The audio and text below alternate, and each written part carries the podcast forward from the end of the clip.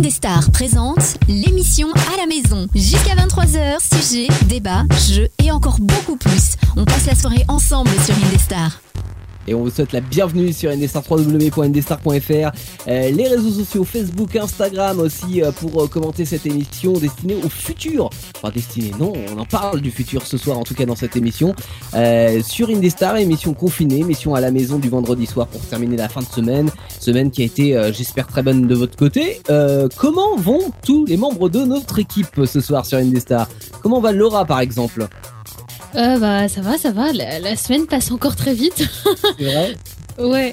Euh, je, je me souviens même plus de ce que je fais. Ah si, j'ai j'ai acheté plein de cadeaux de Noël Ah, et mon compte en banque me dit pas merci. Il est en mode euh, non mais là tu déconnes, t'aimes trop de personnes cette année. euh, en même temps que j'ai une famille où euh, j'ai un neveu, j'ai deux nièces, j'ai des petites cousines, j'ai une tante, j'ai ci, j'ai ça, j'ai des amis aussi pour tout le monde Et c'est la première année que j'ai envie de faire ça. Ouais, j'a- j'avais euh, une âme philanthropique et euh, du coup ouais, j'ai envie de... au chômage, euh, Laura? C'est la première année que j'avais envie de faire ça. Bah oui, mais quand faut faire ça quand on est riche. Oh, c'est quoi ce jugement là? Tu peux être au chômage et être riche, hein, attention. Ah oui, bah alors à vrai. Non mais en vrai, je me suis rendu compte que j'ai dé- je dépensais pas tant que ça à côté. Enfin, je suis pas quelqu'un de très matérialiste, donc je suis pas tout le temps là à faire les magasins, à acheter 10 000 trucs. Donc en fait, les seules dépenses que j'ai, bah, c'est euh, la Les cadeaux de bouffe, Noël. le loyer. Et là, ce mois-ci, les cadeaux de Noël, mais en vrai, je dépense pas masse de choses. Enfin, je sais me faire plaisir euh, en allant au restaurant de temps en temps, enfin, MDR. des sorties quand on pouvait ce sortir. moment, les- mais- le budget restaurant est passé dans le dans le budget cadeau de Noël quoi pour le coup. Et C'est ça, parce que ça force vraiment à, à- Enfin, ça nous pousse en fait à vouloir dépenser parce qu'il y a que ça à faire en fait. Aller dans les magasins et acheter des trucs. C'est la seule activité à l'extérieur. Enfin, ou sinon se promener, mais quand il pleut pas quoi. Je lave Donc voilà. euh, cadeau de Noël cette semaine ou t'as fait autre chose?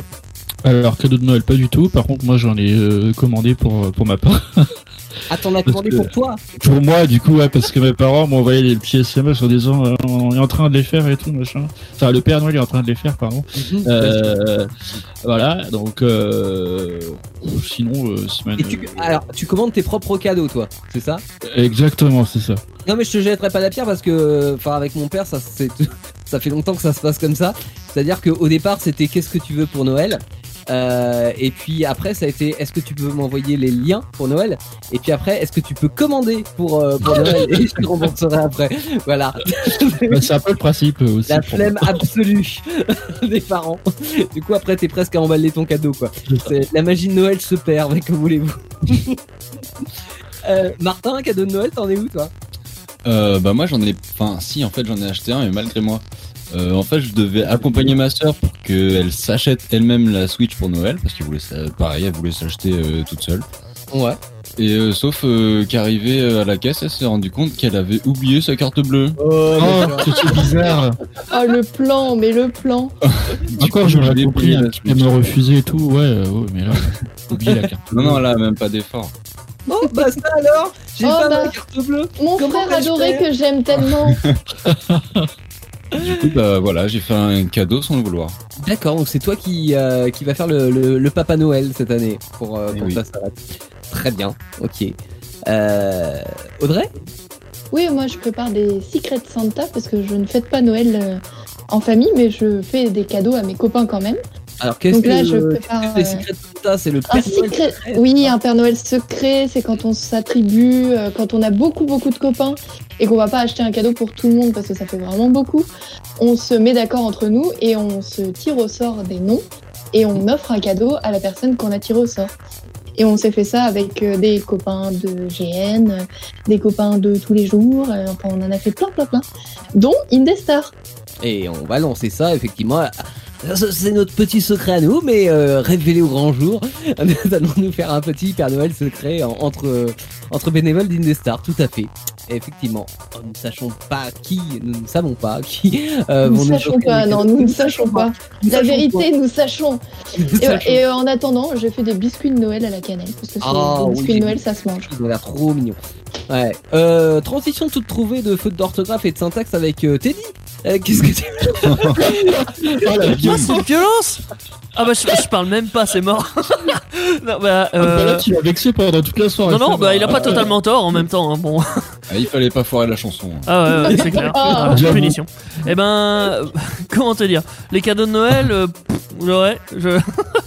Est-ce que vous avez Non. mis un sapin? Est-ce que t'as mis un sapin? T'es dit Oh, je suis anti-sapin, moi, donc non. Mais. Un anti-sapin. Ouais. Est-ce que c'est pas anti quoi en fait? C'est ça la question. Bah, pas anti-animaux. Ah oui, pardon. Oui, ah oui.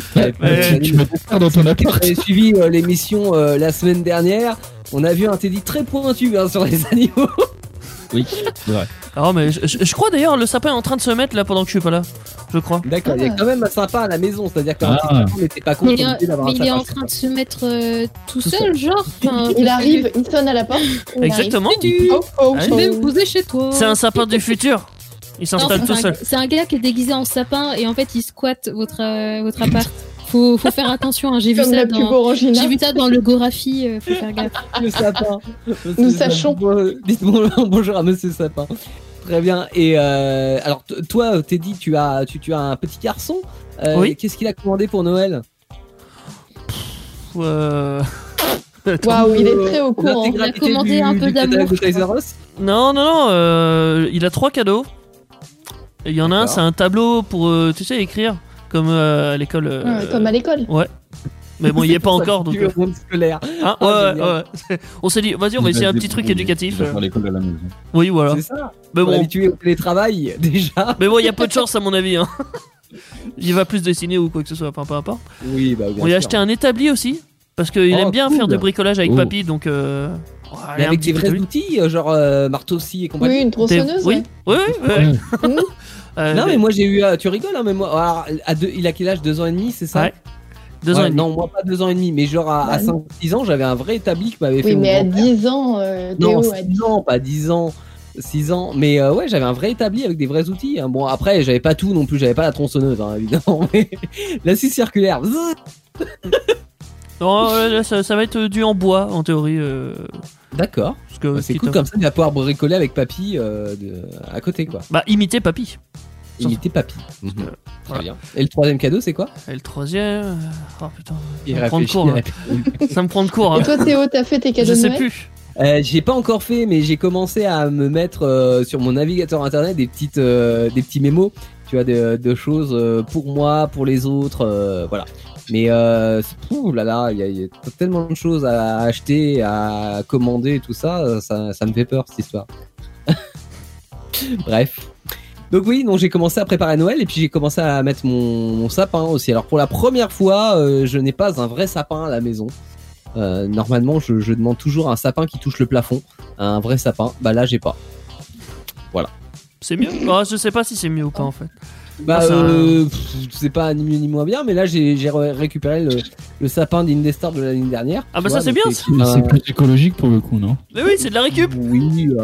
La Ouais, mais fabrication après. de sapins artificiels, quand même, il y a pas mal de plastique et tout. Donc, enfin, c'est. Oui, dans un sens ça l'est pas trop quoi. Alors le Ouais, ça dépend combien de parce que si tu voilà. veux, euh, il- le, le prix est encore en francs, donc euh, voilà. il- Ah. Bon, l'a va. bien vécu, Pépère. Il a bien vécu, mais d'ailleurs il perd des, il perd des, Des branches. aiguilles. C'est fou.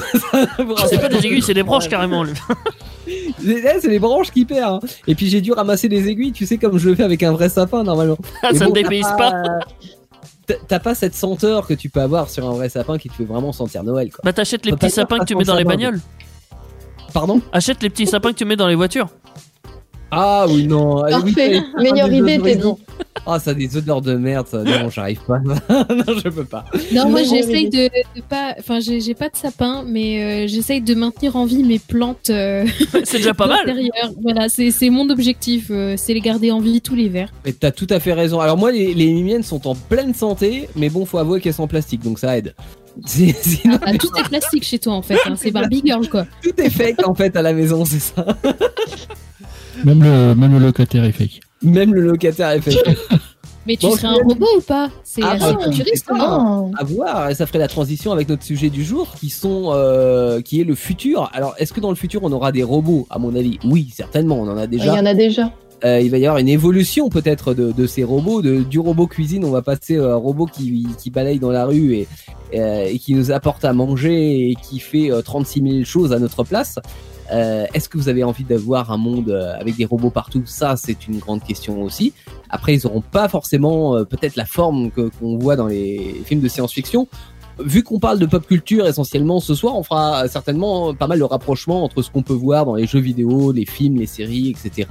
et les éléments qu'on a aujourd'hui pour parler du futur. Euh, et les éléments de la pop culture que l'on a soit aujourd'hui pour parler du futur, soit qu'on a eu euh, il y a 10, 20 ou 30 ans, hein, parce que c'est toujours intéressant aussi de voir comment euh, on voyait le, le, futur dans les années 70 ou 80, euh, comment on voyait l'an 2000, l'an 2020, et comment bah, ça se passe réellement aujourd'hui. Donc ça peut nous aider pour, pour nous donner quelques pistes justement sur l'avenir. On va en parler, alors pas forcément avec que les bons côtés du futur, parce que est-ce que le futur sera, sera beau? Est-ce que le futur sera bien? Est-ce qu'il sera vert bien? Un futur radieux. Est-ce que le futur sera radieux? Ça, je, je, je, ne sais pas. En fait, moi, je, je me pose la question. Alors, tu, tu m'as dit en antenne, euh, Audrey, euh, qu'il n'y avait pas forcément que deux axes possibles. Mais pour moi, en fait, je vois le futur de deux façons possibles. C'est-à-dire, soit on continue dans la voie qu'on a entrepris il y a déjà fort longtemps d'une société euh, de consommation avec en gros toujours plus, c'est-à-dire toujours plus de mondialisation, toujours plus d'objets connectés, euh, vouloir aller plus loin dans le, l'automatisme, etc. Euh, spoiler alerte, spoiler alerte, c'est impossible. On ne peut pas faire plus puisqu'on n'a plus. Voilà, donc euh, ah, voilà. Oui, on Oui, mais on, on peut faire plus dans le, dans le sens. Alors, si on regarde pas mal de, de films de science-fiction et on en voit la fin, d'ailleurs, malheureusement, c'est que souvent on a continué à produire, on a continué à euh, aller dans le sens de, de, de ce qu'on va encore une fois de- depuis des années, c'est-à-dire de la surproductivité, etc., jusqu'au bout du système, jusqu'à un moment donné, bah, c'est le, le cas, on va peut-être en parler tout à l'heure avec euh, avec toi Martin euh, ou, ou Teddy, hein, de, du cyberpunk, de, de toutes ces euh, cette idée d'un d'un monde C'est pas très confiant Euh, l'avenir. Hein. non, bah, alors ça, alors ça c'est, enfin, des deux côtés, moi j'y vois plutôt quelque chose pas forcément bon, en tout cas euh, à court T'aurais terme. pas dû regarder Matrix ce week-end, hein, vraiment. Oui, j'ai regardé Ma- Matrix effectivement, mais non, non, mais moi, alors je vois soit un monde qui évolue dans ce sens-là et qui à un moment donné se casse violemment la gueule et il y a plus rien euh, et euh, on voit toutes ces cités, euh, euh, comment dire, en fumée ou que c'est Post-apocalyptique abandonné. euh, euh, tout. Tout est détruit, tout est abandonné. Il y a... d'un- futur apocalyptique un peu. quoi. un, un peu un futur apo- apocalyptique parce qu'on est allé trop loin. C'est beau. Et ça Ouais. c'est le premier. euh, Genre ça, tu fais un peu référence au Terminator un peu, non? Oui, mais à plein de films en fait hein, de, de science-fiction et euh, et puis c'est quelque chose de toute façon. On sait qu'on va trop loin. On sait que euh, pour la planète, pour, euh, pour plein de choses, que de toute façon on a déjà dépassé notre quota et qu'on continue d'aller dans ce sens-là. Donc il y a certaines choses qui évoluent un petit peu, mais euh, globalement on, on surconsomme. Si on, on regarde, euh, ne serait-ce qu'à 10 ans auparavant, on, on surconsomme de plus en plus. Donc on n'améliore pas les choses. On n'a pas inversé la tendance. Peut-être qu'avant de faire déprimer les gens, on va leur laisser un petit break, non? Oui, mais alors attendez, je, je voulais, euh, je voulais justement voir potentiellement l'autre futur qui peut exister, qui est Ah. peut-être un futur un peu plus rose, qui est de se dire que le système se casse quand même la gueule parce que on n'arrivera pas à dire oui, on est allé trop loin parce qu'on est humain. Donc euh, le, le système économique se casse la gueule avant qu'on arrive à quelque chose de- de- d'apocalyptique et euh, ça va nous faire mal. Mais après, on peut espérer aussi un futur meilleur euh, après cette période-là, après cette phase de transition où bah on repose notre système sur autre chose que l'économie et peut-être qu'on développe carrément autre chose. Et là, ça, ça nous fait aller peut-être dans une voie meilleure pour la sauvegarde de la planète et de l'être humain. Voilà. Je- après, c'est euh, c'est purement euh, fictionnel ce que je dis, mais euh, moi j'y vois potentiellement ces deux axes pour le futur. Ma foi. Je sais pas ce que vous en pensez, mais euh, bon, on La aura l'occasion, j'imagine, d'en reparler ce soir. Et, et la bombe, Oui, c'est c'est quelle, c'est quelle option? La bombe Ah bah Ouais. la bombe, c'est euh, oui, ça fait partie de la première option hein, de toute D'accord. façon. euh. Oui, oui, oui, clairement. Soit. voilà. Bon, on va reparler de toute façon dans un instant avec euh, Audrey, ce qu'on appelle la collapsologie. Alors, définis-nous définis-nous un petit peu le terme, juste pour nous donner l'eau à la bouche ou pas. Ah, euh, la, collapsologie, c'est un courant de pensée euh, plutôt récent qui est justement, on parle d'effondrement, qui étudie les risques d'un effondrement de civilisation euh, qui pourrait succéder à notre société actuelle. Très bien. Et ben c'est sur cette bonne nouvelle que nous allons écouter Jared Alley avec une reprise euh, de Green Day. Alors c'est un mash-up des reprises de Green Day interprété par Jared Alley sur Indestar pour cette émission spéciale future. Ouais, on y est. L'émission à la maison, c'est sur Indestar. Allez, santé à la vôtre sur Indestar. Bah oui, vous êtes peut-être à la maison en train de profiter de l'émission et puis euh, de savourer cette soirée avec une, un petit jus de pamplemousse à la main, hein, pourquoi pas, n'est-ce pas? C'est. Certainement pas. le jus, le jus de pamplemousse, c'est le jus du futur. C'était, c'est sûr. C'était sponsorisé par Théo. Exactement, parce que j'adore le jus de pamplemousse. Voilà, toute l'équipe au taquet ce soir pour parler euh, bah, du futur, qu'il soit bon ou mauvais, que l'on l'envisage d'une belle façon ou d'une façon un petit peu moins belle. Euh, on va parler technologie du futur, on va parler mobilité du futur. D'ailleurs, on parlera technologie du futur ce- tout à l'heure avec euh, Daniel qui nous rejoindra pour, euh, pour en parler. Et puis ce soir dans l'émission, il y a bien sûr Martin, il y a Teddy qui sont là, il y a Audrey, il y a Laura, il y a Jolan. euh, et moi-même. Et euh, Audrey, ce soir, tu voulais nous parler de la collapsologie, l'effondrement de notre société. Alors, c'est quoi C'est une théorie C'est un courant de pensée. Alors, c'est un courant de pensée Mhm. euh, qui a été. euh, alors, peut-être vous la connaissez parce qu'il y a eu pas mal de reportages euh, au début de l'année dernière, parce que ça a été repris par les extrêmes, dont l'extrême droite, quand on a fait un truc, une idéologie. alors, dans leur vision, eux, extrémistes, comme son nom l'indique, extrémistes. Euh, pour eux, euh, comme dit Teddy, ça va être la guerre nucléaire. C'est des Américains qui construisent des bunkers euh, partout. euh, C'est la fête quoi. vivre 25 ans dedans. Ça va être très complotiste, quoi, un peu, non? Ah bah c'est complètement. Oula, ça commence déjà à tomber la bombe. complotiste complotiste, il y a la NASA qui m'a entendu. Non, j'ai bougé mon, j'ai bougé, j'ai bougé mon ordi. Je me suis Ah fait oui. attaquer par un petit chat. D'accord. Et euh, très mignon le petit chat. Par, euh, Ouais. Voilà. Bref. Euh, miaou. oui, c'est le plus beau. Euh, me branchez pas sur chat parce que ça va partir. Euh, Du chat, coup-. Oui, le petit chat.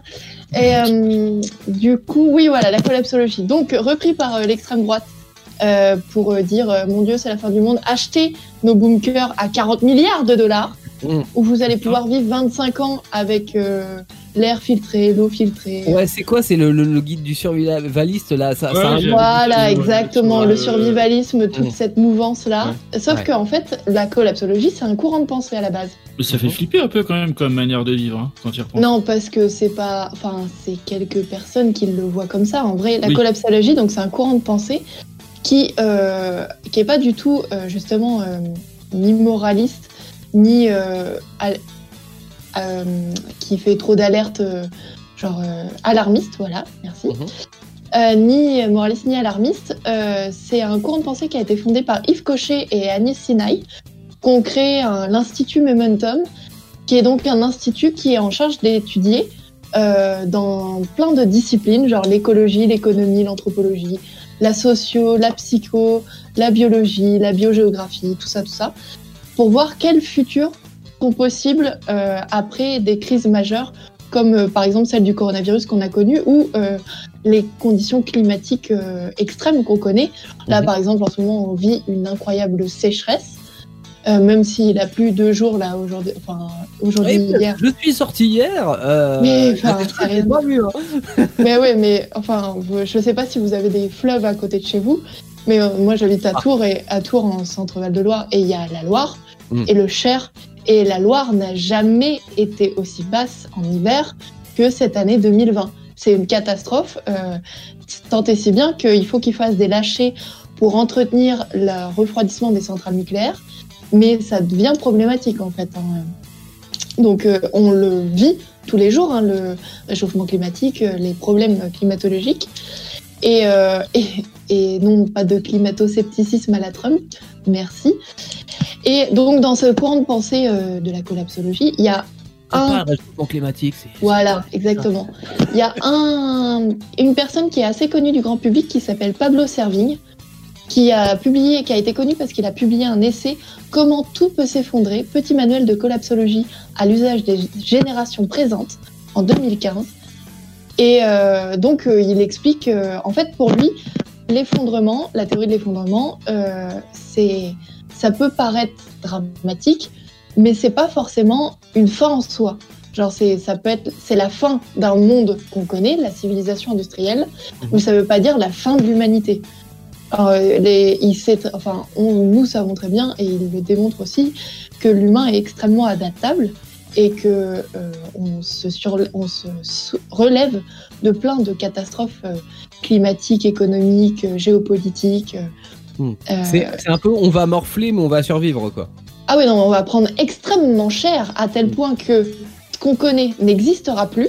Et donc, il va falloir créer de nouveaux systèmes pour s'adapter. Mhm. Mais l'humain l'a toujours fait, ça, en fait. Euh, après des guerres, après des krachs boursiers, après des krachs pétroliers, après des, des traumatismes géologiques, euh, hydro, hyd- après un tsunami, par exemple. Alors, les tsunamis en Thaïlande ou euh, au Japon, euh, le, le Japon s'est pas arrêté, la Thaïlande s'est pas arrêtée. Les gens se sont adaptés, euh, ont enterré leurs morts et sont repartis de l'avant.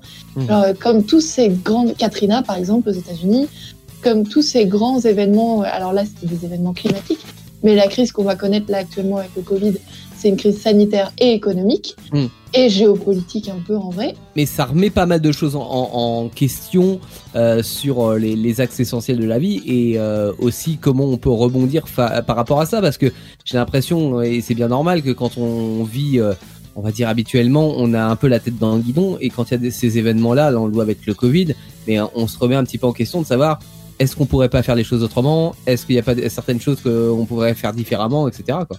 Bah exactement. Et lors de. Pardon, Excuse-moi. Non, Je voulais juste rebondir. euh, lors de crises comme ça, en fait, euh, que ce soit coronavirus ou, ou autre, en fait, il y a, il y a deux options. C'est soit on s'adapte, ou soit on s'effondre totalement avec euh, cette ouais on crise. subit en fait. quoi ouais c'est ça. En, en fait, je pense pas qu'il faut partir du principe du genre, euh, on va rien retenir de la leçon et on va juste euh, en assumer les conséquences.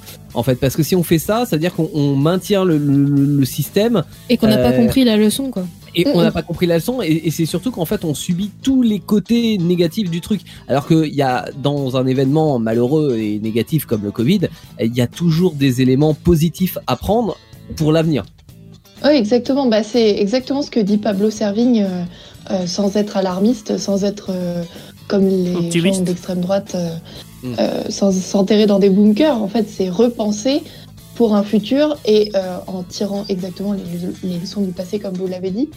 Mais plus, là, pour lui, c'est plus que tirer les leçons du passé, c'est surtout imaginer un autre futur qui ne soit pas asservi par euh, la, le- les besoins de pétrole, euh, de- Ouais. d'électricité, de choses. Mm, mm. Euh, pro- euh, enfin, le- l'effondrement, c'est un processus irréversible à l'issue duquel les besoins de base, l'eau, l'alimentation, le logement, l'énergie, ne sont plus fournis à un coût raisonnable à une majorité de la population par des services encadrés par la loi. Ça ne veut pas dire qu'il n'y aura pas de dons, il n'y aura pas de choses. Ça ne ça sera, ça veut pas dire non plus que ça sera Mad Max où ils se battent pour euh, du pétrole, Mm. mais il va falloir repenser. Et donc, que je voulais vous proposer deux petits ouvrages, enfin un livre et une chaîne YouTube. Euh, la chaîne YouTube s'appelle Les Parasites et ils ont fait une, une excellente série qui s'appelle L'effondrement justement, qui est disponible là euh, à l'heure actuelle où je vous parle, euh, qui est donc du côté euh, un peu dark de l'effondrement. Mhm. Pour eux, ils nous montrent à la fois et la solidarité et les gens qui s'entretuent, et un côté plus clair de l'effondrement et de la collapsologie. Euh, la maison d'édition La Relève et la Peste, qui a publié euh, deux petits ouvrages, enfin deux petites BD euh, qui s'appellent Jusqu'ici tout va bien, donc tome 1 et 2, hein, qui sont très accessibles et incroyablement intéressantes, où on va suivre Pluche et son mari, qui sont donc des Lyonnais. Ils, sont, ils vivent dans un appartement. Euh, Pluche est dessinatrice et son compagnon est plein de choses. Il fait plein de métiers à la fois, euh, tout et rien. Euh, il est menuisier, il est designer, il est ce qu'on veut. Et on va, dans le premier tome, on les suit à deux périodes différentes, avant, enfin pendant l'effondrement et après l'effondrement, parce que oui, ils s'en sont sortis, ils ont créé un, un, un village collaboratif, et donc on va suivre tout ce cheminement pour euh, de leur vie de citadins lyonnais jusqu'à leur nouvelle vie de euh, après comment ils se sont adaptés à l'effondrement. Et c'est vraiment très intéressant et euh, il y a vraiment plein de choses euh, à apprendre et à après je dis pas que c'est la vérité vraie, je pense que c'est plutôt un angle différent pour euh, aborder ce genre d'événement et pourquoi pas euh, se projeter ou pas hein, d'ailleurs euh, et euh, ouvrir un- une, un- une discussion. Mhm. Hmm. Donc voilà. Est-ce que est-ce qu'il y a déjà des hum, comment dire des, des recherches qu'on menait à disons prédire que un pays euh, va se casser la gueule ou Ah, Alors ça, ouais, des pays, recherches, hein. des recherches, oui, il y en a toujours. Enfin, le, la géopolitique, euh, l'économie, euh, tout ça, tous ces domaines euh, synthétisent, statistiques, euh, tous les risques de guerre, tout ça. Après, est-ce qu'il y a une recherche, un livre qui compile tout? Je ne sais pas.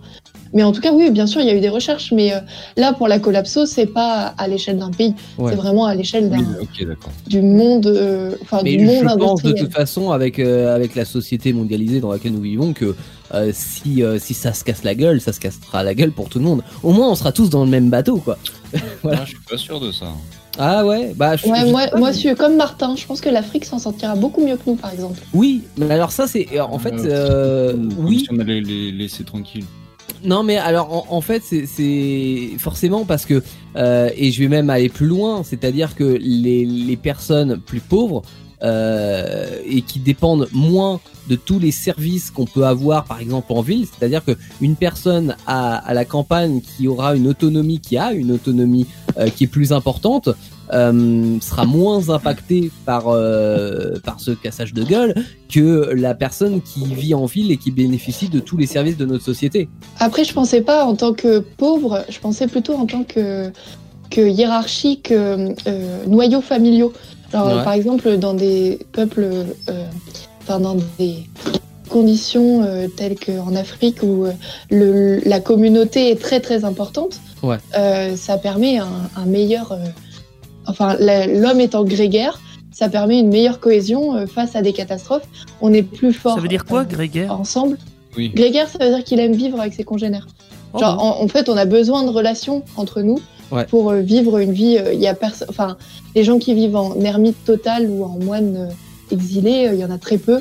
Et au final, on- Mais Enfin, je, voilà, je pense que l'être humain dans son entièreté est, est- est comme ça. Après, euh, tu parles de l'Afrique par exemple, euh, ils sont aussi comme ça parce que il y a moins de différence entre les, euh, les classes sociales là-bas. non, non, non, ça c'est pas vrai. Ça Bah. dépend des pays, ça dépend. Il y a, il y a plein de. Ah, tu veux des différences? Il y a plein d'ethnies, par exemple. Oui. Et ça, ça a non, été non, un problème non, aussi. Je, te- je te parle pas, je te parle pas des ethnies. hein, je, te, je te parle du niveau de vie, euh, du niveau de vie. Oui, des- mais comparé à toi, il y a, il y a- il y a des écarts qui peuvent Bah, être bien euh, sûr. énormes. genre regarde l'Afrique du Sud. Oui. Ouais. Non mais je, je te parle pas de, de l'Afrique dans son entièreté. Je te parle dans un pays d'Afrique. Oui, l'Afrique du même- Sud. Moi, je te donne, village. euh, je te donne un pays, l'Afrique du Sud. Oui. Regarde les écarts de salaire et les écarts de niveau de vie en Afrique du Sud. Eh ben, c'est démentiel. C'est comme euh, euh, au Brésil, c'est comme, euh, enfin, c'est des trucs assez mirobolants. Je veux dire, t'as des milliardaires et t'as les favelas à côté. Enfin, Hum, hum. t'as les ghettos. Hmm, ok.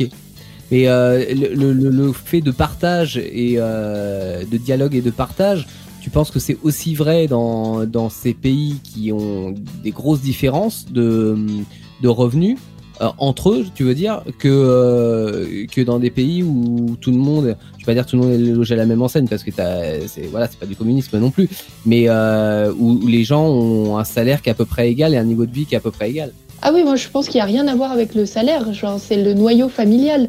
Euh, Mm. La société euh, européenne, enfin occidentale, est plus individualiste, beaucoup plus que les sociétés asiatiques ou, ou, ou africaines Mhm. ou euh, sud-américaines. Ou, euh, genre le noyau, la famille, tout le monde vit ensemble, c'est hyper important. On fait attention aux ancêtres, on fait attention euh, aux plus âgés. Enfin, c'est pas, c'est courant. Bah, même, même, dans, famille. même dans l'Europe, euh, il y a des pays qui sont comme ça. Enfin, j'ai j'ai été euh, en Crète, donc qui fait partie de la Grèce, c'est une île, la Crète. Et euh, la guide qui vit euh, en Crète euh, depuis euh, 30 ans, qui est mariée à un Crétois, etc., elle disait que la famille, c'était euh, super important. Bon, là, on digresse, mais je vais faire vite. Euh, c'est que, en fait, en, en Grèce, il n'y a pas de maison de retraite, par exemple. Enfin, c'est toujours prendre soin de, de ses aînés, donc c'est vraiment la famille avant tout. Et quand bien même euh, tu irais partir euh, étudier ou travailler ailleurs, bah tu confies entre guillemets euh, ton grand-père ou ta grand-mère euh, à un voisin, une voisine qui pourrait lui donner à manger de temps en temps, lui apporter des courses. Enfin, voilà, c'est c'est plutôt euh, cet esprit euh, communautaire plutôt Mm. qu'individualiste qu'on retrouve ça. aussi. Ouais. Mais ce qui existait en France, euh, si on remonte à deux générations euh, avant, hein, euh, Oui. le, le principe de vivre euh, dans la même maison, par exemple une grande maison où tu avais plusieurs euh, générations de la famille qui vivaient dans, dans cette maison, ça existait en France. En fait, ce qui a fait aussi, c'est pour ça que je parlais de niveau de vie, parce que en fait, pour moi, si on parle à partir des années 60, là on a commencé à avoir euh, la possibilité d'acheter euh, chacun chez soi, d'avoir chacun le matériel pour faire les choses, etc. Euh, ça a renforcé aussi cette idée de bah, je vis tout seul chez moi ou en couple euh, et euh, de disloquer un petit peu cette idée de famille. Je dis pas qu'il y a que ça, hein, mais euh, en- ça, ça a cultivé aussi ça, je pense. Ouais, bah oui, en France, c'est sûr, ça, c'est par contre. euh, Mm. Mais après, ouais, le, le fait de. Donc, bref. Le, oui, enfin, le fait d'être euh, ensemble ou pas, euh, de, du noyau familial. Euh, mais voilà. Donc, en gros, une, un côté sombre, un côté clair de la Mhm. Euh, soit euh, l'humain s'entraide et euh, on invente le monde d'après, soit on s'entre-déchire et on se détruit du coup. D'accord, ok.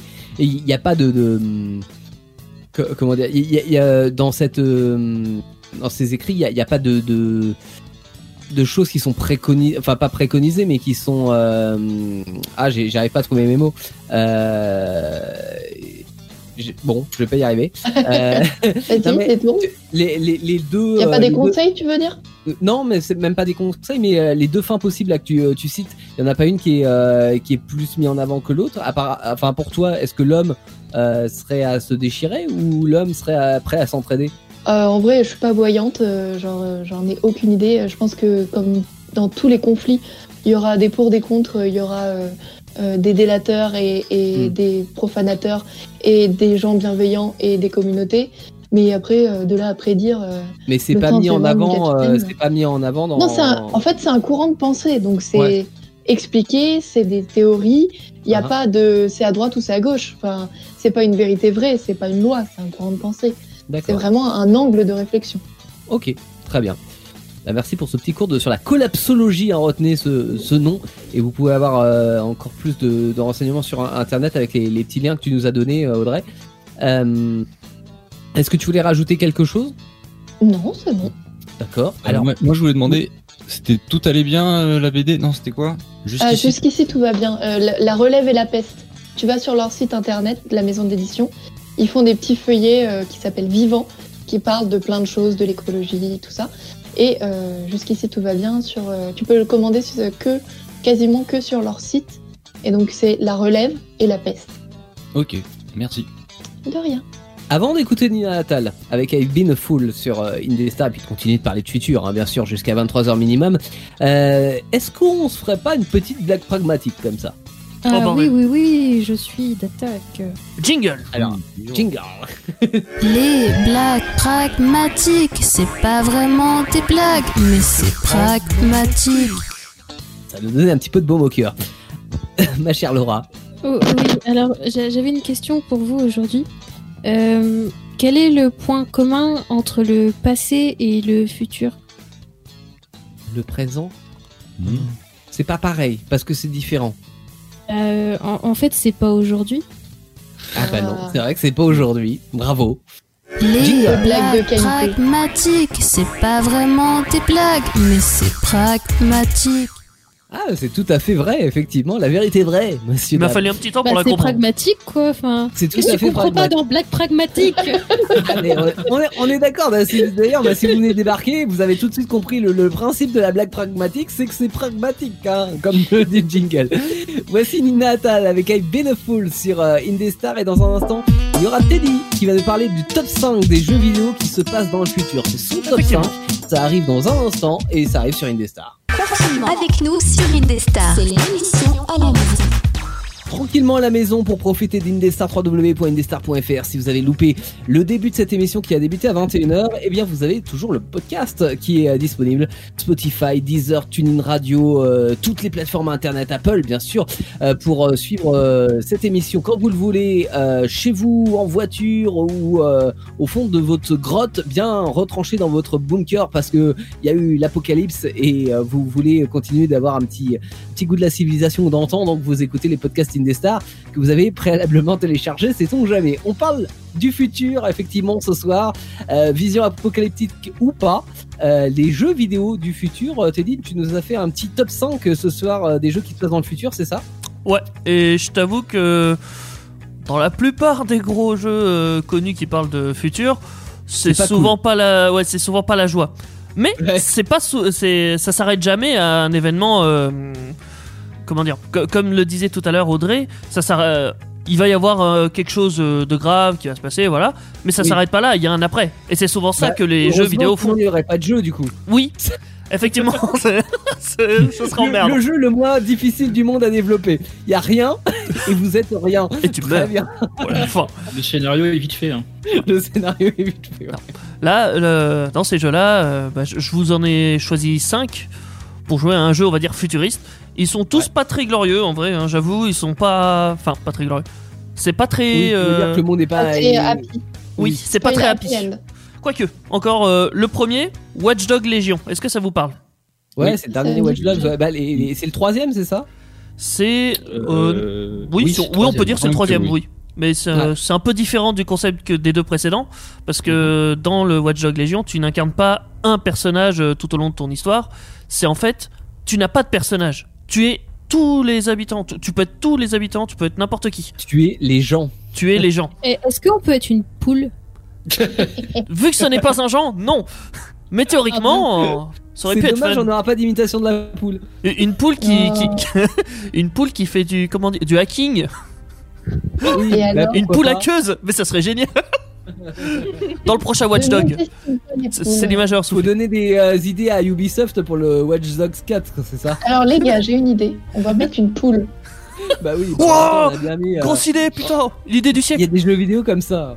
Euh, Non, enfin pas trop. Si, il y avait un jeu vidéo, c'était un des des combats. de- Non, non, pire, pire, des crabes qui se battaient avec des Ah, flingues. ouais. Ah bah voilà. Donc euh, pourquoi pas les poules hein? Oui.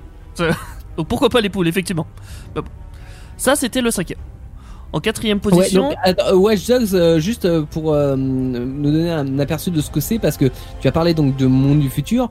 Euh. Si je me souviens bien, moi qui ai joué pas mal au 2, je l'ai fini. hein, le, tu peux hacker les, euh, toutes les choses. personnes et on vit dans un monde hyper connecté où tout le monde se hack, euh, euh, donc a accès à tous les comptes bancaires, toutes les Ouais, informations. en fait, c'est comme si on avait euh, Google, Facebook et compagnie qui s'étaient encore vachement développés et qui contrôlaient le monde, c'est ça? Oui, grosso modo, ça se passe un peu dans le futur euh, proche du- de notre époque, on Ouais, va dire. genre euh, 10, 20 ans, voilà, euh, dans ces eaux-là. Et oui, la technologie a beaucoup avan- euh, avancé. Et il peut faire des trucs de ouf, genre pirater des trucs euh, comme ça, tranquille, euh, easy. Et il s'en sert, pourquoi? Je sais pas, je n'ai jamais joué à un Watchdog. J'avoue, j'ai fait un sacrilège. une caricature, euh, bah, en fait, moi, de ce que. Le ressenti que j'ai eu hein, dans, dans le 2, que j'avais trouvé sympa, qui se passe à San Francisco, etc. euh, j'avais trouvé très. Enfin. euh, c'est comme si les sociétés qui existent aujourd'hui, alors c'est sous des noms un petit peu euh, autres, hein, mais on les reconnaît bien. Euh, donc vous prenez euh, ce qu'on appelle les GAFA, hein, euh, Google, Apple et compagnie. Ouais. Où euh, en fait cette société-là, euh, enfin ces sociétés-là ont encore plus de poids et, et- s'immiscent encore plus dans notre vie privée qu'actuellement, avec des systèmes de, sécurité, euh, euh, enfin soi-disant sous le couvert de la sécurité, mais qui sont encore beaucoup plus développés. Et bah en fait on sait tout de la vie des gens et on peut être fiché rien que par notre nos Respiration. actions en ligne et compagnie quoi. Ouais. D'accord, je vois. Euh, alors, ce que je sais dans Watchdog Légion, par contre, c'est que ça se passe à Londres. Donc ça plaira Ouais. à Laura. Ou ça plairait à Laura. Ah oui. plutôt. C'est clair. J'y vais direct. Euh, graphiquement, il est magnifique. Mais tu, tu, tu parles tous les londoniens parce que euh, j'ai j'ai vu aussi dans. j'ai regardé une vidéo un jour de Watchdog Légion et euh, le gars bah il incarnait tous les habitants et à chaque fois il mourait. Et au bout d'un Ah. moment bah tu arrives à faire un game over du jeu parce que tu as tué tout le monde. Sérieusement. Comment tu peux tu- tuer tous les PNJ du, euh, du jeu? Bah en mourant.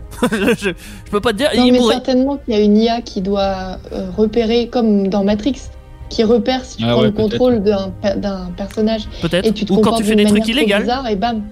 Quand tu fais des trucs illégaux, c'est peut-être les flics qui te tuent aussi, je sais pas. Mm. Je, je- Ah, Le mec a dû y jouer un paquet d'heures pour tuer tout le monde du jeu hein, quand même. hein. je sais pas. La vidéo était assez Ouais, courte, mais ouais. hein, quand même. Il, il a tué tout le monde, c'est- c'était cool.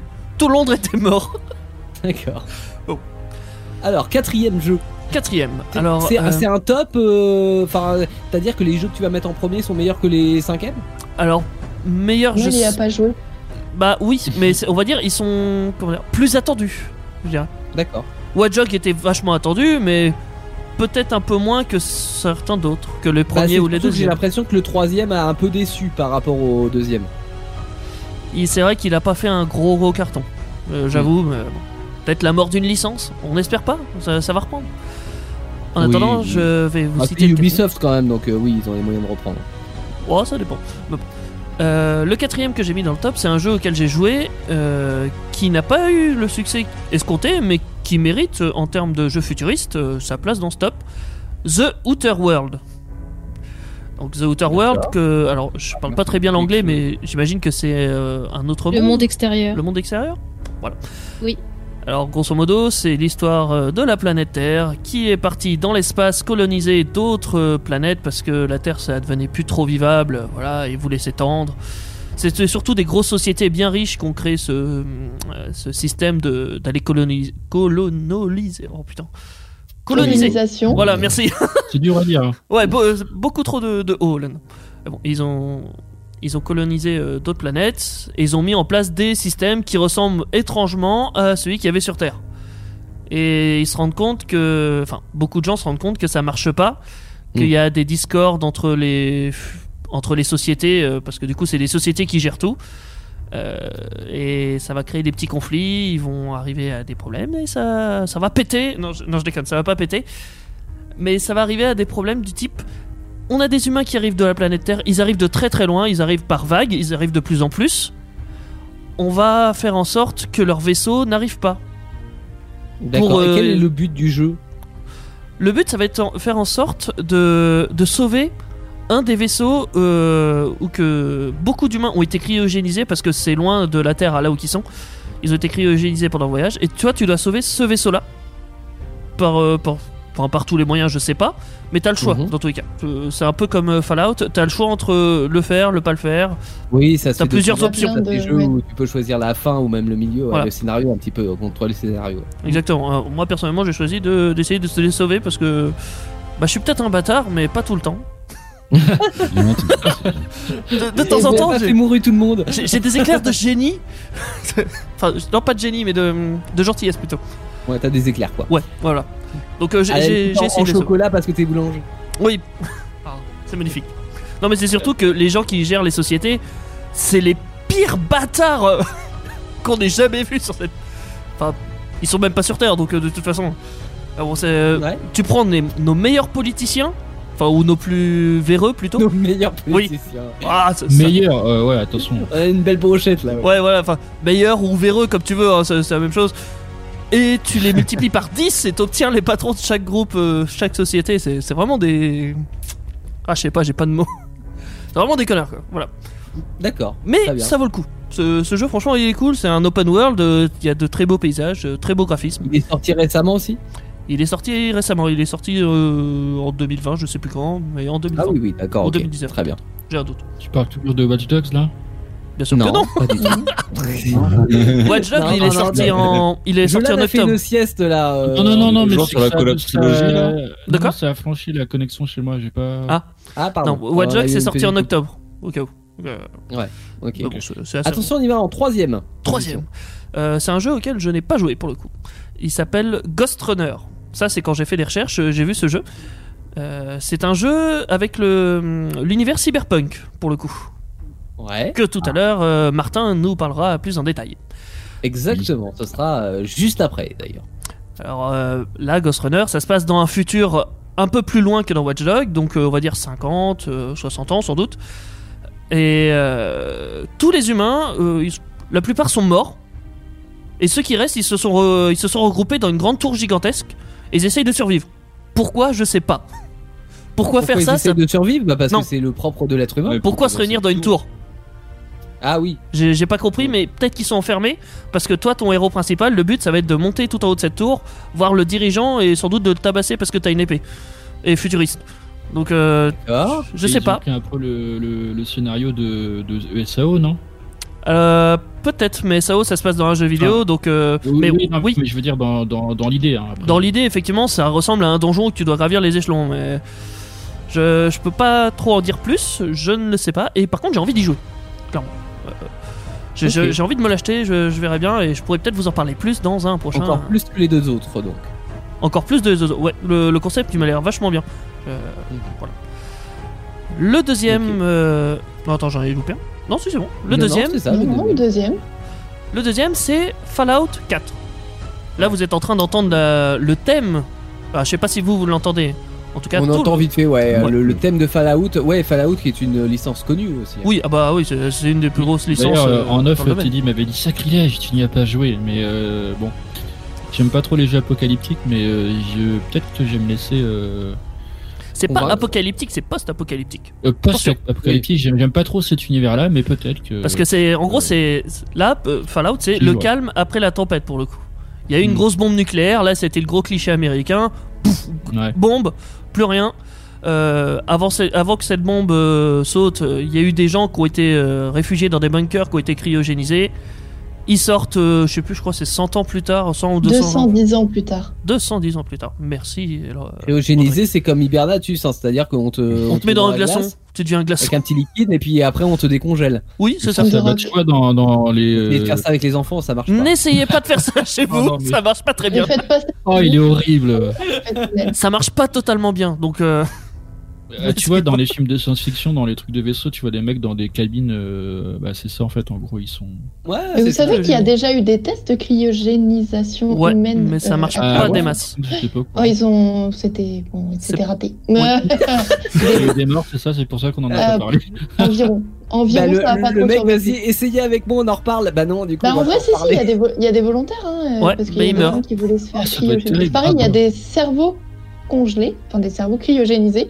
Parce qu'il y a des gens qui sont persuadés que hum, plus tard, on aura la technologie pour les réintégrer dans un corps. Donc il y a des gens qui ont donné leur cerveau Ouais. dans Ouais, des, des hum, entreprises Mhm. euh, comme euh, SpaceX. Enfin, c'est pas SpaceX, c'est la branche. C'est la branche euh, développement euh, bio-humain là. Ouais. Et euh, donc il y a des cerveaux humains euh, cryogénisés, des corps cryogénisés. Et alors, c'est l'adoration du futur, en fait? Enfin, c'est- ces C'est- personnes-là, c'est-à-dire que. Non, ces personnes-là en général, c'est des personnes âgées extrêmement riches qui euh, voient leur corps se dégénérer, Ah mais oui. qui sont persuadés d'avoir un esprit absolument incroyable et Indispensable pour le futur. Voilà, Ouais, exactement. Comme, si futur. on avait besoin d'eux dans le futur, Oui, mais non, en fait. Exactement. Sans eux, euh, jamais l'humanité ne pourrait On n'a survivre. pas envie de te Donc- payer ta retraite dans le futur, ni Bah, maintenant, je- ni dans le futur. bah, c'est pas toi qui lui paye parce que c'est eux qui payent euh, Oui. leur conservation. Mais ils sont persuadés qu'en laissant leur cerveau euh, cryogénisé, on pourra les euh, revival et qu'ils puissent Euh, Ouais. retrouver quoi. Et c'est marrant que tu nous parles de cerveau. C'est parce que ces, personnes-là, en se faisant cryogéniser, ils espèrent quoi? C'est-à-dire que, imagine, t'as, euh, je sais pas, t'as 75 ans, tu te fais cryogéniser. Pour moi, c'est une sorte de pause, en fait, dans, dans le temps réel. C'est-à-dire que si Non, on te. bah non, non, non, c'est cryogénisé, c'est dans l'idée d'avoir un corps plus jeune après. ah, c'est Parce que s'il y a une technologie, s'il y a une technologie qui peut te permettre d'être décryogénisé, il y Ouais. a une technologie qui peut te permettre d'être dans un corps plus jeune, c'est obligatoire. D'accord, ok. Si vous voulez un donc très bon c'est dans l'idée que dans l'avenir, on arrive à avoir. euh, C'est l'évolution de la science plus plus plus quoi. Ouais, ok. Si vous voulez un très bon euh, tuto cryogénisation, en passant par là, Mais du coup, Euh, euh, allez euh, sur euh, J'irai mourir moins bête. Euh, tu mourras moins, tu mourras moins bête, pardon. tu mourras Tu tout court. de dépend. Mario Montaigne euh, sur YouTube, euh, puisque Mario Montaigne, c'est- voilà, cette grande créatrice. Et donc, euh, tu mourras moins bête avec un très bon tuto cryogénisation qui vous explique le pourquoi du comment. C'est un peu la Hesse. D'accord. Mais, mais en gros, quand tu conserves un corps comme ça, euh, théoriquement, il... bah, tu... tu meurs, quoi, en gros. Tu regarderas le tuto et tu comprendras ce qui se passe dedans. D'accord. Eh, tu fermes ton gueule, c'est ça qu'elle voulait dire. Non, mais c'est non, non, mais c'est parce que c'est complexe à, à expliquer. Il y a des notions de biologie et tout, et peut-être que Teddy veut finir son sujet. Peut-être. Mais non, je voulais rebondir là-dessus. Comme quoi, dans euh, Fallout 4, il y a un cerveau dans un bocal et qui peut te parler. Ouais, Bah, Ouais, Le, gars, bocal. Il t'est tellement. Alors, euh, comme dit. Comment t'as dit ça tout à l'heure pour Watchdog? C'est les grosses sociétés qui portent un autre nom, mais Les qui. GAFA. Les GAFA. Les GAFA. Oui, bah, c'est la- Ouais. c'est Les GAFA. l'initiale en fait de chaque euh, société. Eh ben, c'est une GAFA du, de. Comment dire D'un soda euh, sucré euh, rouge, euh, où d'ailleurs le Père Noël euh, Oui. vient. euh, serait. D'ailleurs, cette saison. Oui, cette saison. Voilà. Et ben, c'est euh, le président de ce truc. C'est L'inventeur de la recette plutôt. D'accord. Qui- dans le, le bocal. Mais c'est quand même la façon la moins stylée de réapparaître quand même d'être dans un bocal. On est Ouais, mais il est encore en vie après 210 ans, quoi. Ouais, ok. Par contre, il- se fait chier. bocal, euh, tu, tu fais la même chose sans attendre de 110 ans. Mais attends, attends. Le, le pire, le pire, c'est que dans- pour la petite histoire, c'est dans une DLC, donc c'est pas, c'est pas dans le jeu directement. Euh, Il y a un rajout en fait. toi, tu, tu arrives, tu arrives jusqu'à lui. Alors, t'as tout plein de quêtes pour arriver jusqu'à ça. Tu découvres que c'est un cerveau dans un bocal. Voilà, tu y parles. Et lui il te demande débranche-moi, s'il te plaît. Ça fait trop longtemps que je suis là tout seul parce qu'il était enfermé. En plus, euh, ce con, il avait personne, il avait rien pour euh, pour se distraire ou quoi que ce soit. Mhm. Du coup, pendant 210 ans, bah, il, là tout seul. Et là, il veut que tu le débranches. Sauf que toi, ta quête pour arriver jusque-là, c'est une personne qui est fan, mais une fan inconditionnelle euh, du Nuka-Cola, ça s'appelle, et qui recherche justement tous les secrets. Et elle te demande Non, ne le débranche pas, moi je vais tenir compagnie, je vais parler de Nuka-Cola et encore. Et elle dit Ah non, s'il Ah, te plaît. t'as une phase hardcore Ouais, et euh, c'est ça. la décision d'un être pensant. Donc t'as t'as le choix entre. Ouais, en être pensant, je sais pas, mais euh, il, il- il avait un petit complexe de su- supériorité quand même. Mais Mm. euh, parce qu'il a inventé une recette de Coca de, de Nuka-Cola, pardon. Waouh. Oui. Mais bon, soit tu le débranches, soit tu le laisses euh, souffrir. C'est assez drôle. Moi j'aimais bien. donc, Encore une fois, t'as le choix en fait du Oui. scénario. Toujours. Mm. Dans, dans la plupart des jeux futuristes, t'as souvent des choix. Parce Mm. que. Parce que c'est cool d'avoir le choix quand même. Ouais, c'est- dans, tous les jeux plutôt récents, en fait, t'as tous. euh, Maintenant, c'est vraiment un scénario euh, avec plein de Ça fins dépend. alternatives. Ça va dépendre des jeux. T'as t'as pas. T'as des jeux où que non, c'est pas des choix. T'es- C'est scénarisé. Le concept du jeu, ouais, Oui, mais voilà. dans tout ce qui est un peu open world et, et avec. euh, Ah, c'est vrai qu'il faut- J'ai vu que même le nouveau. Zelda, t'avais des choix de fin. Oui. Le Breath of Wild peut-être Non, c'est. Non, le lequel nouveau, nouveau, là. Ah oui, Celui qui va sortir sur la P. Le petit, là. Le PS5 nouveau- Oui, ça. Je sais pas. Ou la Nintendo, c'est. Je sais pas. Non, Ou c'est sur- pas la suite. Oui, enfin, bref. Oui, surtout sur Switch d'abord et après on verra sur les autres. Hmm. Tu En voulais nous première parler du position. top numéro 1, Teddy Évidemment. Et là, Ah. forcément, je pense qu'on le sait tous lequel c'est. Cyberpunk Cyberpunk 2077. 2077. Ah Ah putain, oui. je suis hyper déçue. Ce jeu. co- Comment ça, t'es hyper déçu Ah, je croyais que c'était Last of Us que t'allais nous parler. Non. The Last of Us Ah, f- Bah, c'est hyper bien, c'est post-apo et tout. c'est j'aurais pu, j'aurais pu, c'est vrai. J'y ai joué, mais il, t'est- il a pas autant marqué les esprits quand même. Ah ouais, purée, bah moi ça m'a marqué en tout Puis cas. il est, il est pas si post-apocalyptique. Oh, je sais pas. C'est Voilà. l'histoire. Enfin, c'est. T'arrives après la catastrophe. Oui, oui, c'est vrai. Mais dans Cyberpunk, je sais même pas s'il y a une catastrophe, mais t'es dans le futur en tout cas. Si, il y a une Bah, catastrophe. si, oui. si, bah, Si, le, le principe du cyberpunk. Hein, Si, ouais, si. Il s'est passé quelque chose, et ce jeu est quand même attendu depuis euh, X temps. Ouais, au moins deux ans qu'ils en parlent. Bah oui. euh, ouais, deux, trois ans. hein. Et tout ça découle d'un truc, découle du fait que c'est euh, CD Projekt qui est derrière. Les Oui. créateurs, alors les créateurs de The Witcher, de- de- des jeux The Witcher. The Witcher, ça a eu un succès assez phénoménal quand même, même si c'est juste derrière Skyrim. C'est à cause de certains petits Euh, trucs. Si si, au début c'était derrière, mais avec le temps on a tous compris que normalement ça devrait être au-dessus, hein, largement. Bah, techniquement, même euh, scénaristiquement. Bah oui, euh, il y a tout de mieux. Il y a tout de mieux, je suis d'accord avec toi. Mais au début, euh, enfin, perso, j'avais même pas entendu parler. Mais bon, qu'importe. euh, ils ont créé The Witcher et tout le monde s'est rendu compte que The Witcher c'était un super jeu. Et il faut bien l'avouer, c'est un super jeu. Donc CD Projekt là, paf, ils sont arrivés, ils ont mis le, les, je sais pas comment on dit, les, les pieds dans le plat. Non, c'est pas ça. Ils ont mis. euh, Ah oui, oui, oui, pour c'est le bien, coup, les pieds ils- dans le plat. De quoi T'as dit Non, quoi je disais que c'était bien les, les- les pieds dans le plat euh, pour annoncer que c'est euh, oui c'est un gros jeu qui est super attendu et qui a l'air ouf au- aussi bien graphiquement que euh, dans le, le- bah, dans l'immersion en fait. On Alors, a vu- fait, on a vu ce qu'il pouvait donner. Partie, mais le scénario, tout ça, tout ce qui va bien quoi. On a vu ce qu'il pouvait donner dans un univers médiéval fantastique. Maintenant, l'adapter dans un monde post-apocalyptique, en plus avec des têtes enfin, des têtes d'affiche déjà dans un jeu, c'est souvent. Enfin, je sais pas, il y a pas souvent, mais là, il y a Kenny Reeves. Un- Ah oui, qui vieillit jamais d'ailleurs. Mais oui, mais c'est justement pour cette, pour cette légende-là qu'il est dans le jeu. Il Ouais. incarne un personnage dans le jeu, c'est- ça va être génial. On, Mm. on a tout ça, et là, Ah, il sort on dans. qu'ils ont mis les moyens, donc j'espère que les, les, les enfin que les espérances, euh, les moyens seront aux- à l'auteur des espérances, mais il Oui. n'y a pas, a pas de raison quoi. La théorie voudrait que oui. euh, ils, ils ont fait bien. euh, comment dire ils, ils ont eu beaucoup de retard. Parce que justement, ils voulaient pas sortir un jeu bâclé. Ils ont, Ouais. ils ont une politique euh, c'est chez CD Projekt qui est quand même vachement cool, vachement bien. Ils font pas des. Comment ça s'appelle Des rushs? Non, des crushs. Oui, Quand- des rushs Non, c'est se presser. Non, c'est pas des crushs, c'est, euh, c'est pas des rushs. Mais ça, ouais, c'est- peu importe. C'est se Ah, presser. Euh, aiment pas bâcler, ils aiment pas bâcler les jeux en. Non, pas bâcler. Mais je crois que Martin il l'a dit le bon mot. C'est Des crunchs. Des crunchs. comme les, Ouais. comme les céréales. En gros, pendant une semaine, ils vont faire, euh, ils vont travailler quasiment non-stop. On va dire, enfin, gros, pendant une semaine, je- j'exagère peut-être, mais Oui. ils vont, ils vont beaucoup, beaucoup travailler, bien plus que c'est légalement possible. Et après, Oui. ce sera un peu plus détente. Et ben ça, tu Et vois. après, il y a euh, des procès comme, euh, comme dans les licences GTA où euh, les, les employés Oui. se suicidaient parce qu'ils avaient trop ça. bossé, quoi. Et ben Ouais, c'est des projets que ça, c'est proscrit ça, et ils n'en font pas. Ils ont, ils ont plein de d'aspects positifs Mm. qui font que normalement le jeu, il va être sortir, il va être nickel dès le début. Ouais, Normalement. On espère, parce que Oui. c'est vrai que les, les jeux vidéo qui sortent euh, où euh, t'as tout un tas de, de correctifs au départ parce que le jeu bug de partout, c'est quand même pas ça. très cool. C'est pas, très cool. Elle est pas là. Et là, il sort Ouais, dans mais ça- 6 jours normalement. D'accord. Ah oui, donc on T'as on fait est des croix sur ton petit calendrier Exactement, oui, il y a- euh, oui. Il y a des traits sur le mur. tu sais. J'aurais un calendrier, j'aurais fait des croix, mais j'en ai pas. C'est le calendrier de la vente Teddy. Voilà. Bon, justement, tu parlais de Cyberpunk et on est dans le thème de euh, Cyberpunk 2077 ou de l'autre jeu que tu nous as présenté tout à l'heure. On Mhm. va euh, un petit peu étayer euh, de savoir ce qu'est le cy- Cyberpunk, tout ce que ça encadre, avec toi, Martin, qui a découvert le, le Cyberpunk il y a pas longtemps, c'est ça? Exactement, je connaissais pas trop. J'ai euh, entendu parler du jeu, forcément, euh, Cyber- Cyberpunk 2077. Et, euh, et j'avais pas trop euh, suivi euh, la, la vague qu'il y avait autour de ce jeu. Parce que moi, je suis à l'ancienne, je continue à jouer à Skyrim, tu vois. Ouais. T'es Mhm. pas un homme de la mer. Donc Ah, L'ancienne, t'inquiète pas, c'est la, c'est la base de Skyrim. hein. Je te bien sûr. C'est normal. Et, euh, et du coup, euh, bah, j'ai bien vu que ça faisait beaucoup de beaucoup d'engouement ce jeu. Du coup, j'ai voulu ça. aller voir un petit peu, euh, me renseigner.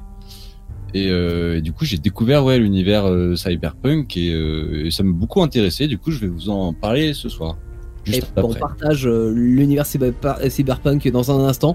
Après Paolo Monti, Beautiful People Can Go For That Daryl Hall, tout ça, c'est un bootleg et ça arrive maintenant sur une des stars dans cette émission future. Dès 21h, c'est l'émission à la maison sur Indestar. Comme chaque lundi, comme chaque vendredi sur euh, Indestar à partir de 21h et jusqu'à minimum 23h, avec ce soir au sommaire et au sujet du jour, le futur. Alors le futur c'est vaste, hein. le futur euh, c'est euh, Le étendu futur. et il peut prendre différentes euh, facettes parce que on ne le connaît pas finalement le futur. Donc on peut simplement le, le déduire à partir d'éléments que l'on connaît. Et une des euh, facettes de ce futur qui pourrait être celui-ci, c'est ce qu'on appelle le, le cyberpunk. Alors qu'est-ce que le cyberpunk Martin va nous en parler, Euh, mais on c'est pas forcément un futur qui euh, à un moment donné se passe bien. On est d'accord, Martin? Effectivement. Euh, si vous êtes un gamer, vous avez sûrement entendu parler du jeu Cyberpunk 2077, Teddy en Évidemment. parlait juste avant, qui Ça va sortir donc pour Noël et qui est annoncé comme la révolution de la décennie. Ah carrément. euh, Et J'ai Ouais. un petit Bah truc à rajouter, il est déjà euh, précommandable. Ouais, mais bon, il... Voilà. moi, les- moi, pas Pour ceux qui veulent préparer leur cadeau de Noël. C'est ça. Et, euh, et bah moi, quand j'ai vu des images du jeu, je me suis dit que oui, ça correspondait bien le nom cyberpunk, mais c'est tout ce que je me disais quoi. Il y avait Mm. beaucoup de liens avec euh, bah, le numérique, les machines, euh, une esthétique un peu trash punk avec des néons colorés quoi. Et pour moi, ça s'arrêtait là. Mhm. Et, euh, et en lisant des trucs sur internet, je me suis rendu compte que ça se résumait pas simplement à un style graphique, mais qu'il y avait derrière bah, toute une histoire, un univers, et que c'est euh, une projection de notre avenir proche. Du coup, bah, je me suis renseigné sur ce courant de science-fiction pour pouvoir vous transmettre ces connaissances fraîchement acquises. et puis bah comme ça, je me dis peut-être qu'en se les partageant, on arrivera à échapper à ce futur euh, qui est tout à fait plausible. Et peut-être pas qu'on le veut ce futur. plaisant quoi. Oui, bon après tu sais le, le propre de l'être humain c'est de aussi pouvoir euh, connaître euh, les euh, les causes et les conséquences et y aller quand même. hein. Ouais, Oui, c'est ça. aussi. On aime le danger, on aime foncer dans le tas. Enfin, ça dépend pour qui. Hein. si, si, si, si. Tous, ouais mais je, le propre de l'être humain en général. hein, bien on sûr. cherche les problèmes. On Mm. aime les problèmes. C'est sûr, c'est notre défaut. Mm. Le cyberpunk, c'est donc un genre de science-fiction qui se déroule dans un futur relativement proche. On n'en est pas au stade de la conquête de la galaxie comme dans Star Wars. En général, l'action se passe plutôt sur Terre, même si euh, certains, euh, même si certaines œuvres euh, montrent des, un départ de, un début de colonisation. Mais, euh, Ah ouais. Donc non, ça se déroule généralement sur Terre, sauf que c'est une Terre saturée, sururbanisée, on peut même dire surdéveloppée pour le cas. Mhm. Ouais, c'est pas faux. Et, et au bord de la co- de l'apocalypse, pas facile non plus à dire ça. je te, je te soutiens. Exercice de diction ce soir. Je- oui, je- bah entre cyberpunk et apocalypse, non en vrai c'est pas si compliqué, c'est moi qui est nul. Bon, reprenons. Mais non. Moi, je te soutiens. Donc dans Cyberpunk, il y a Cyber qui renvoie au développement de l'informatique et de la robotique, euh, plus généralement à Internet, le, le cyberespace. Cybercafé. Ouais, exactement. Et euh, dans cette vision d'un futur proche, la société humaine se retrouve désespérée face à l'évolution des technologies, euh, bah, particulièrement, particulièrement dans l'informatique et la robotique, qui vont finir bah, par, par surpasser l'homme, le forçant à se tourner lui vers le cybernétisme et euh, la transformation de son corps pour euh, le cyborgs. mettre à jour, disons, pour pouvoir concurrencer les, les intelligences artificielles, quoi. Mhm. Et le punk, lui, ça ramène au, bah, au mouvement anarchiste, euh, anticapitaliste euh, qu'on connaît tous, euh, qui remet en cause la politique, la société, le progrès, et euh, du coup qui interroge sur la place de l'homme dans cette société qui a été euh, absorbée et rendue bah, esclave de la technologie qu'elle a créée elle-même. T'es social, tu perds ton sang-froid. Ben, sa version robot, tu vois. Ouais, ok. En gros, la, la société, elle a vécu plutôt mal, mais la technologie a quand même évolué. Bah, euh, la technologie a tellement évolué qu'on vit pour elle, quoi. euh, On est euh, esclave de cette technologie finalement. C'est ça. Dans Cyberpunk, le jeu ou, ça- elle nous aide à nous surpasser et devenir un surhomme. Ouais, Un là, cyborg. Il faut faire le bon choix et s'en servir de la bonne manière. Ouais. Bien. Et donc ce courant, bah du coup je suis allé chercher un petit peu l'histoire. Euh, ce courant, il est apparu dans les années 80 environ, même s'il y a déjà eu des petits euh, prémices euh, quelques dizaines d'années auparavant. Dans des livres comme euh, moi j'ai vu le Neuromancien de William Mhm. Gibson, je sais pas si tu le connais Audrey. Bien c'est un classique euh, euh, en plus de. Enfin, il est un peu plus récent, mais oui, c'est l'un- l'une des pierres angulaires du cyberpunk, très clairement. Ok. Et euh, c'est facile à lire ou pas ce genre de... Oui c'est ça ce que je me demandais, est-ce que c'est assez facile à lire quand même Bah, en vrai, ça dépend de chaque auteur, autrice qui, qui t'intéresse. Enfin, je veux dire, il y a plein de styles différents. euh, euh, Il y a des gens qui vont partir dans le hardcore et où il y a des explications scientifiques euh, Ouais. prises de tête sur 20. Et puis, euh, il y a des gens qui vont faire des trucs très propres, très clairs. Après, si vous êtes des grosses flemmasses de la lecture, Oui. vous pouvez tout à fait regarder les films euh, comme Blade Runner, euh, Total Recall, Minority Report ou euh, Planète Hurlante, qui sont des adaptations des œuvres de Philippe K. Dick, qui est aussi un des précurseurs de cette littérature. C'est vrai, mais du coup, je trouve que souvent dans les films, on a moins la, la réflexion. euh, Enfin, il y a l'action qui prime un peu, Hmm. et du coup, on perd un peu toute la réflexion qui- qu'il y a autour. Oh, dans ceux-là, franchement, euh, ça va. euh, Ouais, moi, mais ça- alors, tu vois, il y, a- il y a des choses comme la, la scène de Mino- Minority Report, euh, je- je- j'en parlais hors antenne, mais où le, le mec est avec ses ordinateurs, avec ses gants, etc. bah, c'est quand même des choses qui, euh, qui marquent. Euh, effectivement, oui, il y a l'action du film, le scénario, tout ça, mais euh, on fait passer aussi, euh, pour que le scénario puisse exister, on fait passer aussi ces technologies en avant dans, dans ces films euh, un petit peu futuristes, euh, etc. Donc je trouve que, que c'est plutôt euh, une bonne chose. Enfin, ça, ces côtés innovation et ce que pourrait être l'avenir sont ressortent, sont pas mal mis en avant aussi. Puis rien ne t'empêche de réfléchir après avoir regardé un film. Oui, c'est clair. C'est pas faux. Ouais, mais bon, ça, va- des fois, je me dis, ça va pas forcément très loin quand c'est moi qui réfléchis. Non, mais si tu veux, si tu veux, il y a, y autre chose aussi qu'on peut faire. Il y a aussi, il y a autre chose qu'on peut Ouais, faire quand on regarde mieux. un film. quand on regarde un film et qu'on veut plus que regarder le film, on peut essayer de décrypter les idées qu'il y a derrière. Mm. Parce que Oui, souvent, ce qu'on voit, c'est ce que nous on interprète. Enfin, c'est comme ça que nous on va l'interpréter. Mais si ça se trouve, le réalisateur, c'est pas comme ça que lui il avait vu les choses. Et là, ça prend carrément un autre sens. euh, Ça peut peut-être te satisfaire. Peut-être. Ça dépend. Bah, je verrai bien. On te voir. Et du coup, oui, euh, ce, bah déjà, ce William Gibson avec le neuromancien, euh, il a quand même réussi à prédire la naissance d'Internet et de son évolution, ce qui est pas rien, parce qu'à l'époque, euh, Internet, ça existait pas encore. On était à ARPANET aux États-Unis dans les universités. Mhm, c'est ça, ouais. Mhm. Il y, avait le, le principe de base, mais en fait, euh, Internet, et d'ailleurs, Internet évolue chaque jour, mais euh, c'est au-delà du procédé, c'est ce qu'on en a fait, quoi, qui, euh, qui, qui a fait devenir le, le truc intéressant. Oui, parce qu'à la base, c'était juste un service de partage d'informations. Donc, euh, c'était euh, c'était un très bon, euh, une très bonne justification. dans l'armée d'ailleurs, hein, dans les années 60, et puis ça s'est développé un peu, comme tu disais, dans les universités dans les années 80. Quoi. Oui. Et puis maintenant, on fait des TikTok. Et maintenant on fait des TikTok. Et c'est Génial, l'évolution d'Internet, hein, on en est rendu à un, à un point là. Comment ça. Eh, je suis pas d'accord, j'aime bien les TikTok. Ouais, mais Il y en a qui sont bien, ouais, franchement. Oui, oui, oui, oui. Bon après ça reste un, un réseau social. euh, Ça détend. Plus, mais euh, Ouais, c'est un réseau social de divertissement comme YouTube. Hein. oui, Donc, et euh, c'est tellement divertissant que les. euh, euh, c'est c'est quoi, quoi J'ai vu que le, le, le- ah les euh, Oui, tu Mais- vas là. Vas-y, euh, Tu sais les euh, que que font ces personnes là. Que font ces personnes dans notre discussion? Oui les. Qui euh, sont-ils tu, Les tu sais les méchants les méchants. Les. Britos, les narcos, tu veux dire Oui, voilà les, les narcotrafiquants. Les. Mexicains, là, c'est bon, là. Bon, merde. Les méchants. fort, quand même. Ah, bah, Il y a des Mexicains qui nous écoutent. Non, les narcotrafiquants. Euh, C'est hyper réducteur et hyper raciste C'est clair. dire. Je sais, je sais. Les narcotrafiquants se servent du réseau TikTok pour faire leur promo. J'ai vu ça au dernier Ah oui. Oh, bah, ils en avaient pas besoin, hein, t'inquiète. hein. T'avais même Euh, sur un peu Snap pour danse. vendre. euh, Ah, mais c'est ça, ils se mettent en scène dans des, dans des danses, genre dire Hey, c'est cool chez nous, venez. Ah, mais pareil pour. euh, Venez, non, mais cher entrepreneur, si vous voulez gagner de l'argent. pour parler, euh, la, la question elle est vite répondue. pour être riche. Suivez-moi. Ouais, c'est ça. La question ça. est vite répondue, ouais. Mais pour euh, revenir au film Cyberpunk, si vous avez la flemme de lire, qu'est-ce qu'il y a de plus connu comme film Cyberpunk que Matrix? Ou Bah si ouais, vous préférez les Ouais. mangas, Ghost in the Shell. Euh, Oui. Très mauvaise adaptation cinématographique d'ailleurs. hein, C'est pas euh, faux, Les mangas sont excellents. c'est vrai. Et Matrix, c'est sympa.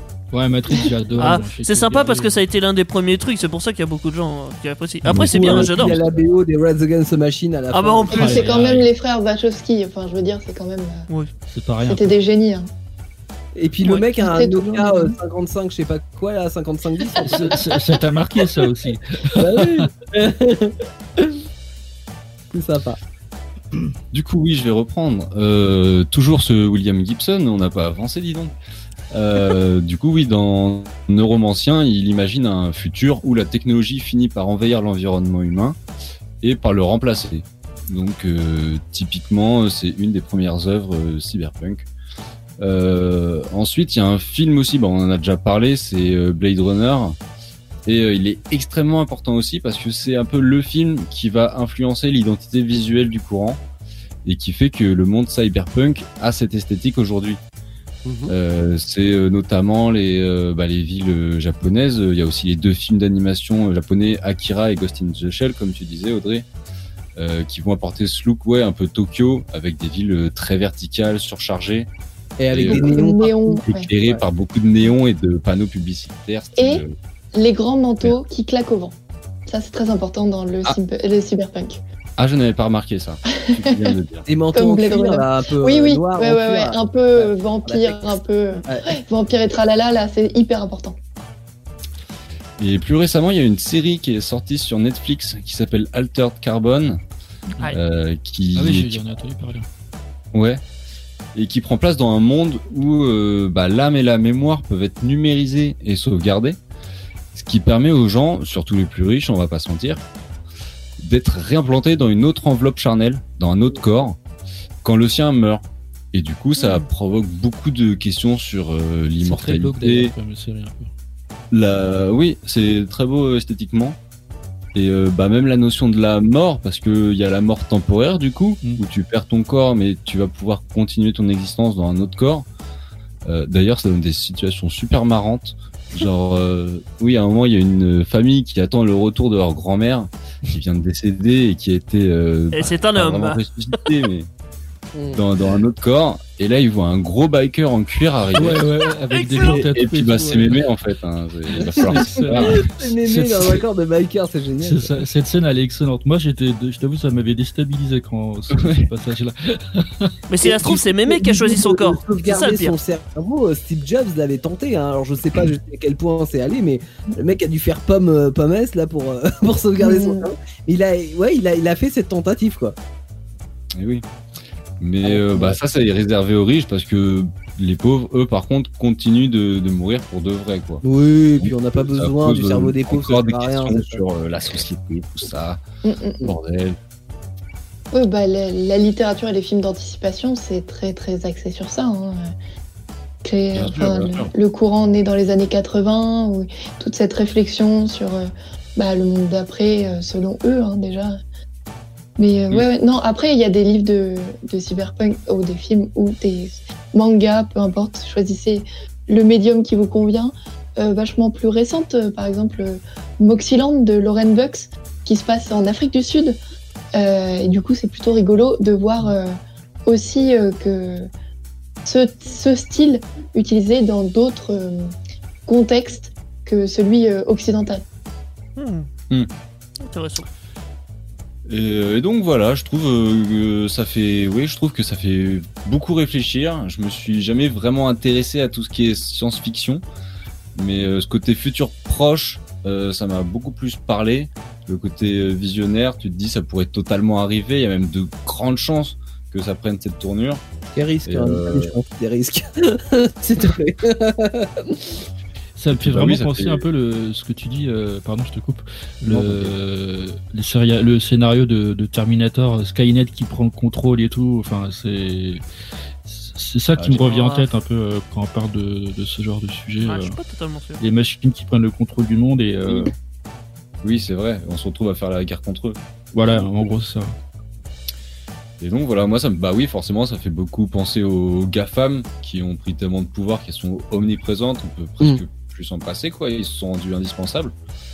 Et euh, bah, ce qui fait qu'ils sont inarrêtables et euh, Bah, ils, ils- prendre encore ils plus d'emprise de nous. notre vie, ils se gavent de notre de- du contenu personnel qu'on peut leur apporter.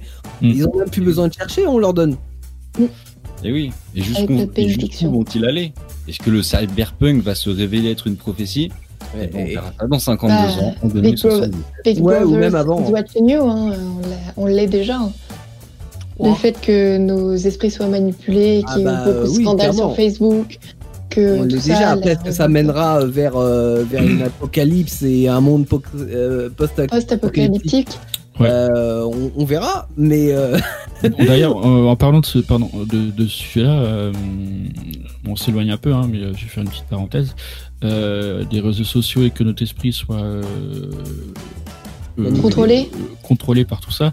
Mhm. Il y a un documentaire sur Netflix que j'ai vu et qui Oui. fait vraiment réfléchir, euh, qui s'appelle Derrière, Derrière nos écrans de fumée. Derrière nos écrans de fumée. Mmh. Et ça m'a fait réfléchir pendant quelques jours. Je me suis dit que Mais que quelques Oui, mais jours. après, ça t'a pas empêché de retourner sur Facebook. non, mais je veux dire Bah sur voilà. le moment, sur le moment, ça te remet quand même en question, quoi, tu vois. Donc, Mhm. euh, ouais. Et attention. Mais alors, le regardez pas quand vous êtes dans le bad. Hein. Ah non, non, non, surtout pas. Pourquoi Ah, parce qu'il est. enfin, Et c'est très intéressant. Non, non, mais c'est hyper intéressant. Mais comme c'est des. Enfin, il y a, t'as plusieurs acteurs qui sont interrogés. Et donc, ça parle de notre relation à- aux réseaux sociaux et de ce que les réseaux Oh, sociaux machine. font de nous aussi. Comment Mhm. ils utilisent nos données, comment. euh, Et t'as des plusieurs acteurs de ce monde-là, d'anciens. Euh, d'anciens directeurs de Facebook, de choses comme ça, qui viennent parler et qui disent très clairement, euh, moi dans mon monde, enfin dans, mon- dans ma famille à moi, les enfants, les gens ne s'approchent pas de leur, euh, de leur smartphone, de leur euh, compte Facebook. Je ne veux même pas qu'ils en entendent parler parce que je sais l'autre côté du miroir. Mmh. Bah, il y a beaucoup Et, de euh, choses de non, non, ce cas-là, c'est hein, de très toute façon. Et ce qui est- de bien dans ce genre de documentaire, c'est pas juste un documentaire genre bonjour, euh, vous avez la trouille, 1, 2, 3, vous allez mourir. C'est qu'il donne des conseils à la Mm. fin pour euh, limiter euh, sa consommation d'ordi. Ouais, c'est ça, enfin, c'est-à-dire qu'en fait, si, vous aimez un peu ce, ce type de, de documentaire, il y a aussi, euh, bah, c'est pas un documentaire pour le coup, mais un film. euh, si je dis pas de bêtises, il s'appelle euh, Slowden. C'est le lanceur d'alerte aux États-Unis. Tu sais, euh, Ah oui, Euh, Snowden. Euh, Ah oui, ouais, voilà. Edward Snowden. Et voilà, il est incroyable ici ce, Ah ce ouais, film. trop trop bien. Mm, mm. Ouais, tu dis un petit gars. ça. Cyberpunk, euh, pour l'anecdote, hein, je, je parlais du, euh, du portable de Matrix tout à l'heure, c'est le 8110, c'est pas le, le 50. Bah oui, et on- ça Non, je nous vais aurait empêché de dormir. Ah, Ça bah, nous aurait empêché non, mais je suis sûr que sinon, dans les, les gens dans les commentaires vont faire Ouais, euh, c'est Ouais, pas le les, ouais, non, les non, fanatiques de, de Matrix, ils Non, mais ils- c'est ça. Et d'ailleurs, fanatique de Matrix, vous avez la version 4G qui est sortie il y a deux ans. Euh, Vous pouvez vous faire plaisir avec un petit objet Revival. Si, comme moi, vous aimez tout ce qui est rétro, voilà, c'est possible. Le mec Euh, fait du placement produit partout, quoi. Bah attends, je suis sponsorisé par Nokia. Ah merde, non, il n'existe plus. Laura, le sombre futur des séries, notamment avec Black Mirror, on va en parler dans un instant. Est-ce que pour nous mettre l'eau à la bouche, euh, tu aurais une petite blague pragmatique pour Euh, nous Ouais, j'ai j'ai une blague pragmatique, bien sûr. Ok, jingle. Les blagues pragmatiques, c'est pas vraiment des blagues, mais c'est pragmatique. Euh, Alors, c'est- c'est c'est rien à voir avec la série, hein, c'est juste. euh, ce que je vais parler, ça n'a rien à voir avec cette blague-là, ok? On, on est d'accord? Mhm. On est Voilà. Euh, bah, en fait, c'est un mec, euh, il rentre dans un bar et euh, bah, il commande une pinte du futur. Et euh, le barman, il lui dit d'attendre.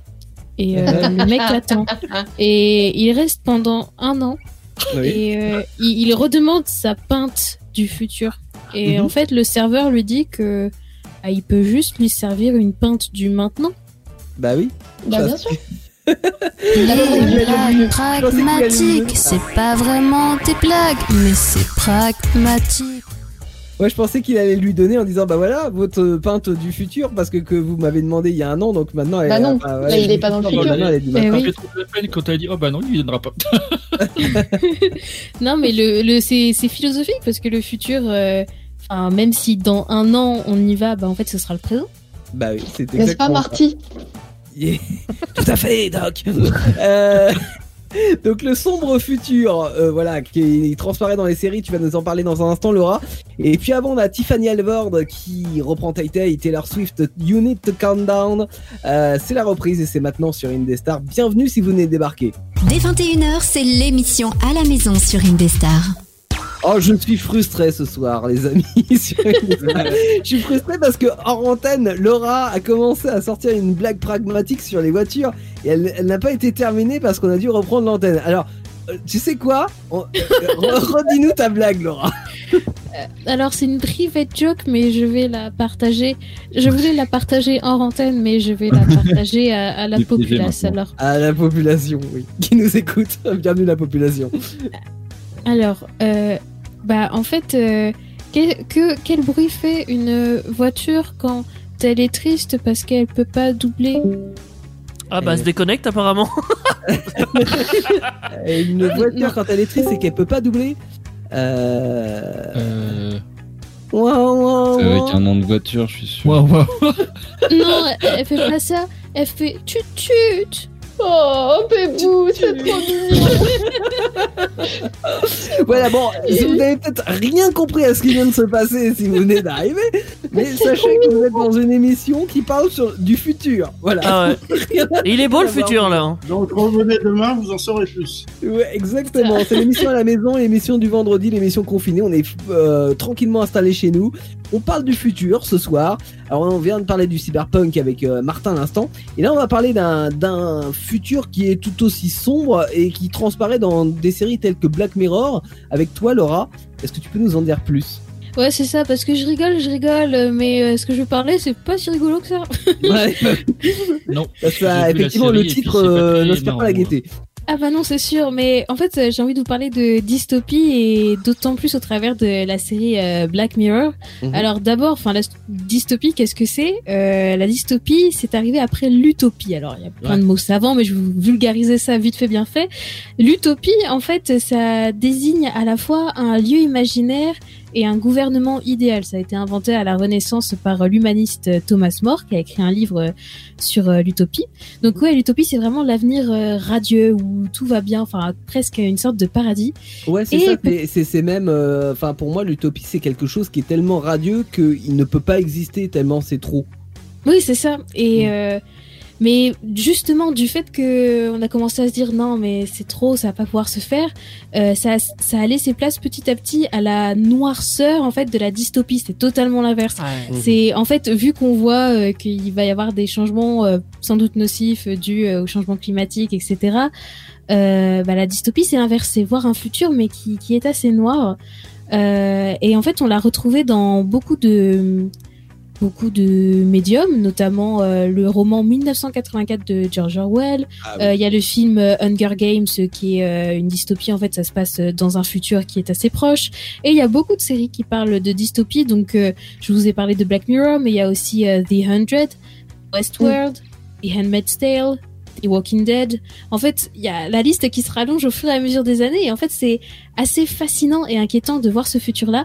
Et surtout dans Black Mirror. Alors, Black Mirror, c'est euh, une série qui est disponible sur Netflix, euh, qui est composée de quatre saisons. Il y a une cinquième saison qui devrait sortir, mais je ne sais pas quand, euh, qui est une série britannique. Et en fait, ce qui est bien avec Black Mirror, c'est que chaque épisode raconte une histoire différente. Enfin, c'est pas une série linéaire où on suit des mêmes héros euh, tout le long des, des saisons. En fait, un épisode, c'est une histoire et ça s'arrête là, ça va pas plus loin. Donc en fait, on peut s'amuser à picorer finalement la série. On peut regarder euh, l'épisode 5 euh, de la saison 3, puis après l'épisode 1 de la saison 1, Ouais, qu'importe. j'aime bien, Il y a- bien ça. ouais. il y a, il y a pas, il y a pas de suite logique à vrai dire. Mhm. Et en fait, chaque épisode explore une possibilité plus ou moins macabre euh, de l'avenir de l'humanité. Par exemple, euh, enfin, je vais pas tous vous les dire, euh, je vous laisse euh, les découvrir euh, par vous-même. Euh, mais par exemple, et s'il n'y avait plus d'abeilles sur Terre, qu'est-ce que ça ferait? Et si nous devions Ouais, être notés tout au long de notre vie, qu'est-ce que ça ferait? Enfin, dans, dans cet épisode-là sur la notation, en fait, ce qui est assez troublant, c'est qu'au final, dans des épisodes de Black Mirror, en fait, il y a des choses qui sont déjà réelles C'est que beaucoup trop proche. C'est ça, en fait, euh, sur la notation, enfin dans l'épisode, pour résumer un- brièvement le début de l'épisode, euh, c'est un monde, euh, voilà, qui semble assez utopique justement, euh, où tout semble tout beau, tout rose, mais en fait chaque personne est notée et on voit la protagoniste qui a une moyenne de, de 4,3 il me semble, et euh, pour euh, avoir un meilleur job, elle Sur doit combien? être au-dessus de ah pardon, de 4,3 sur 5. Ah, Euh, donc c'est ce qui est déjà une bonne note, mais pour faire partie de l'élite, euh, elle doit être au-dessus de 4,5. Mm. Et euh, en fait, pour avoir une bonne note, il faut être la plus polie possible, ne pas créer de conflits, Mettre Euh, des belles voilà. photos Ouais. sur Instagram. C'est exactement c'est être ce la qui se plus passe en Chine, possible. Et justement- qui existe quasiment. Bah, c'est surtout, en fait, Chine le- ou, Ouais, Ah, l'objectif oui. d'avoir la meilleure note dans cet épisode-là, c'est pour aller au mariage de sa meilleure amie. Ah oui, Ah, ok. Oui, donc c'est oui, ok, c'est un objectif de merde. Enfin, euh, Bah non, c'est parce qu'en fait, sa meilleure amie refuse les gens en dessous de 4,7, je crois. Ouais, Ouais. c'est pas vraiment une meilleure amie, mais Ouais, Ah ouais, oui, c'est un oui, objectif de merde. Non, non, C'est Ah, mais un clairement. bon. C'est de la- c'est un non, mais objectif ça de montre merde. à quel point le, le cerveau peut être lobotomisé en fait. C'est-à-dire que ouf. on parle de lobo, euh, enfin de meilleur ami dans, dans ce cas-là, c'est parce qu'en fait les critères ont, ont évolué et pour euh, euh, pour que la- l'ami justement la considère comme la meilleure amie, bah ça, euh, elle, elle doit avoir cette note-là en fait. Non, c'est pour pas qu'elle fasse tâche à son mariage. Ah oui, parce que d'accord. tout le mariage pour- est à 4,7. Ouais, voilà, d'accord. c'est très, très élitiste, quoi. Ouais. Et Les notes euh, Pardon? Les notes négatives, ça existe? Ah, bien sûr. Ah Coucou à Mais, vient de euh, mais à ce moment-là, pour- t'es, pour mais à ce moment-là, t'es, t'es un peu reclus de la société. Et en fait, comme tu, comme euh, Teddy le disait, il me semble, euh, en fait, c'est quelque chose d'horrible parce que c'est très proche, parce que c'est aujourd'hui le cas. En fait, en Chine, euh, ça a été mis en place cette année un système de crédit social chinois, donc en fait qui recense le- les finances, les infractions de chaque personne, les incivilités. Et si on a des mauvaises notes, eh ben on peut se voir refuser Tu perds des privilèges. points et du coup tu perds des privilèges comme avoir un compte en banque, avoir le droit d'utiliser ta carte, avoir le droit d'aller dans certains commerces. Ça va. Très très loin ce truc. Mais tu vois, c'est ce que je disais tout à l'heure, c'est-à-dire que les Black Mirror, euh, même si euh, c'est des idées qui ont quelques années et qu'on le voit transparaître dans ces épisodes-là, C'est Euh, pas en si vieux. hein.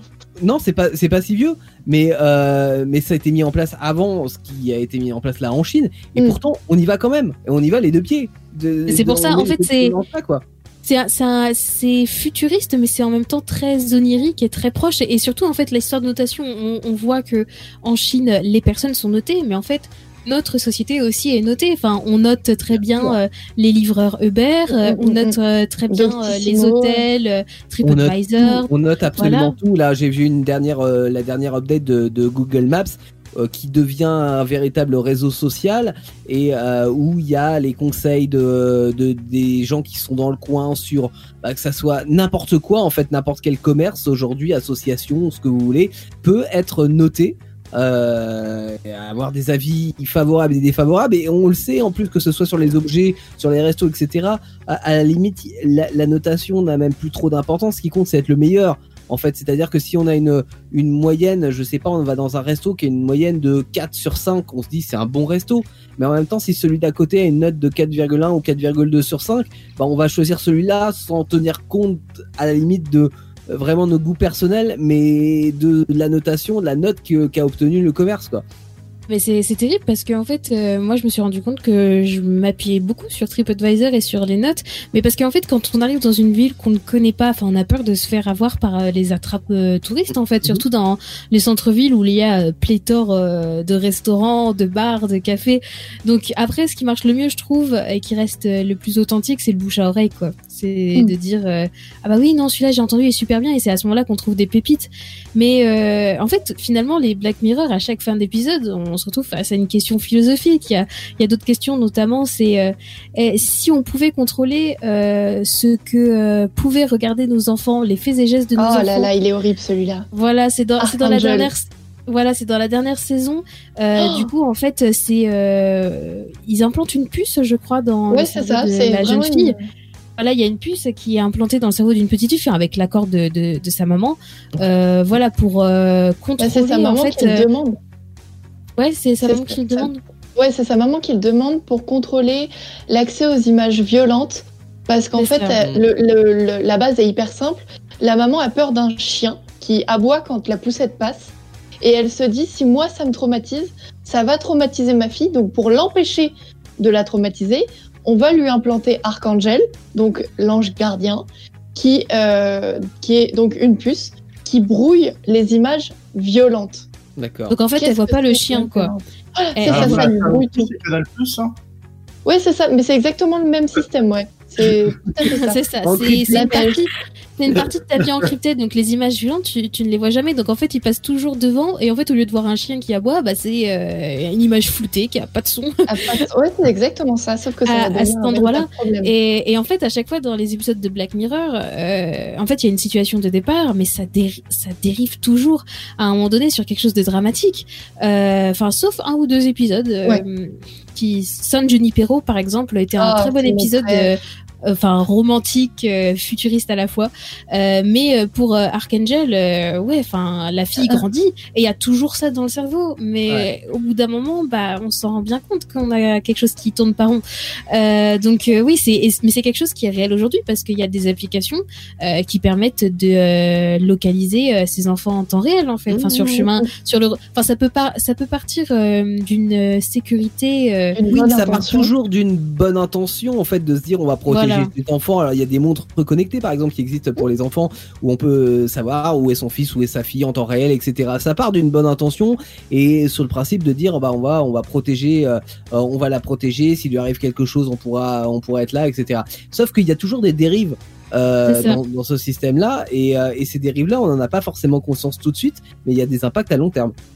Et oui, c'est ça. Enfin, et, et aussi, je voulais aller sur un autre épisode. Enfin, au final, c'est une question qu'on s'est tous posée à un moment donné, si on a déjà perdu quelqu'un dans sa vie, euh, si nous pouvions Ah, faire revenir ce qu'on aime à la vie, entre guillemets à la vie. Euh, parce qu'en fait, dans cet épisode-là, je ne sais plus le nom de l'épisode, mais en fait, euh, il y a euh, une femme, voilà, qui a perdu euh, son mari, et en fait, elle lui manque énormément. Et du coup, on lui propose euh, un chatbot en fait euh, de, de son mari. Donc en fait c'est simple, il recueille tout ce qu'il y avait sur son téléphone portable, donc les messages, les appels, photos, vidéos et tout. Et en Mhm. fait ils arrivent à en faire un chatbot euh, sur l'ordinateur de style euh, comme si c'était un OK Google ou OK Siri en fait qui répond euh, à Avec tes messages. J'espère que tu l'as pas dit trop fort parce que là tous les téléphones de la planète se sont. Ah, ah, ah, Explosion. Euh, non, mais en fait, euh, voilà. Et donc, la protagoniste discute en virtuel avec son défunt mari. C'est pas lui, hein, mais c'est l'intelligence artificielle qui arrive à reproduire les types de messages qu'il aurait pu envoyer. Mais au bout d'un moment, il y a une mise à jour de l'intelligence artificielle.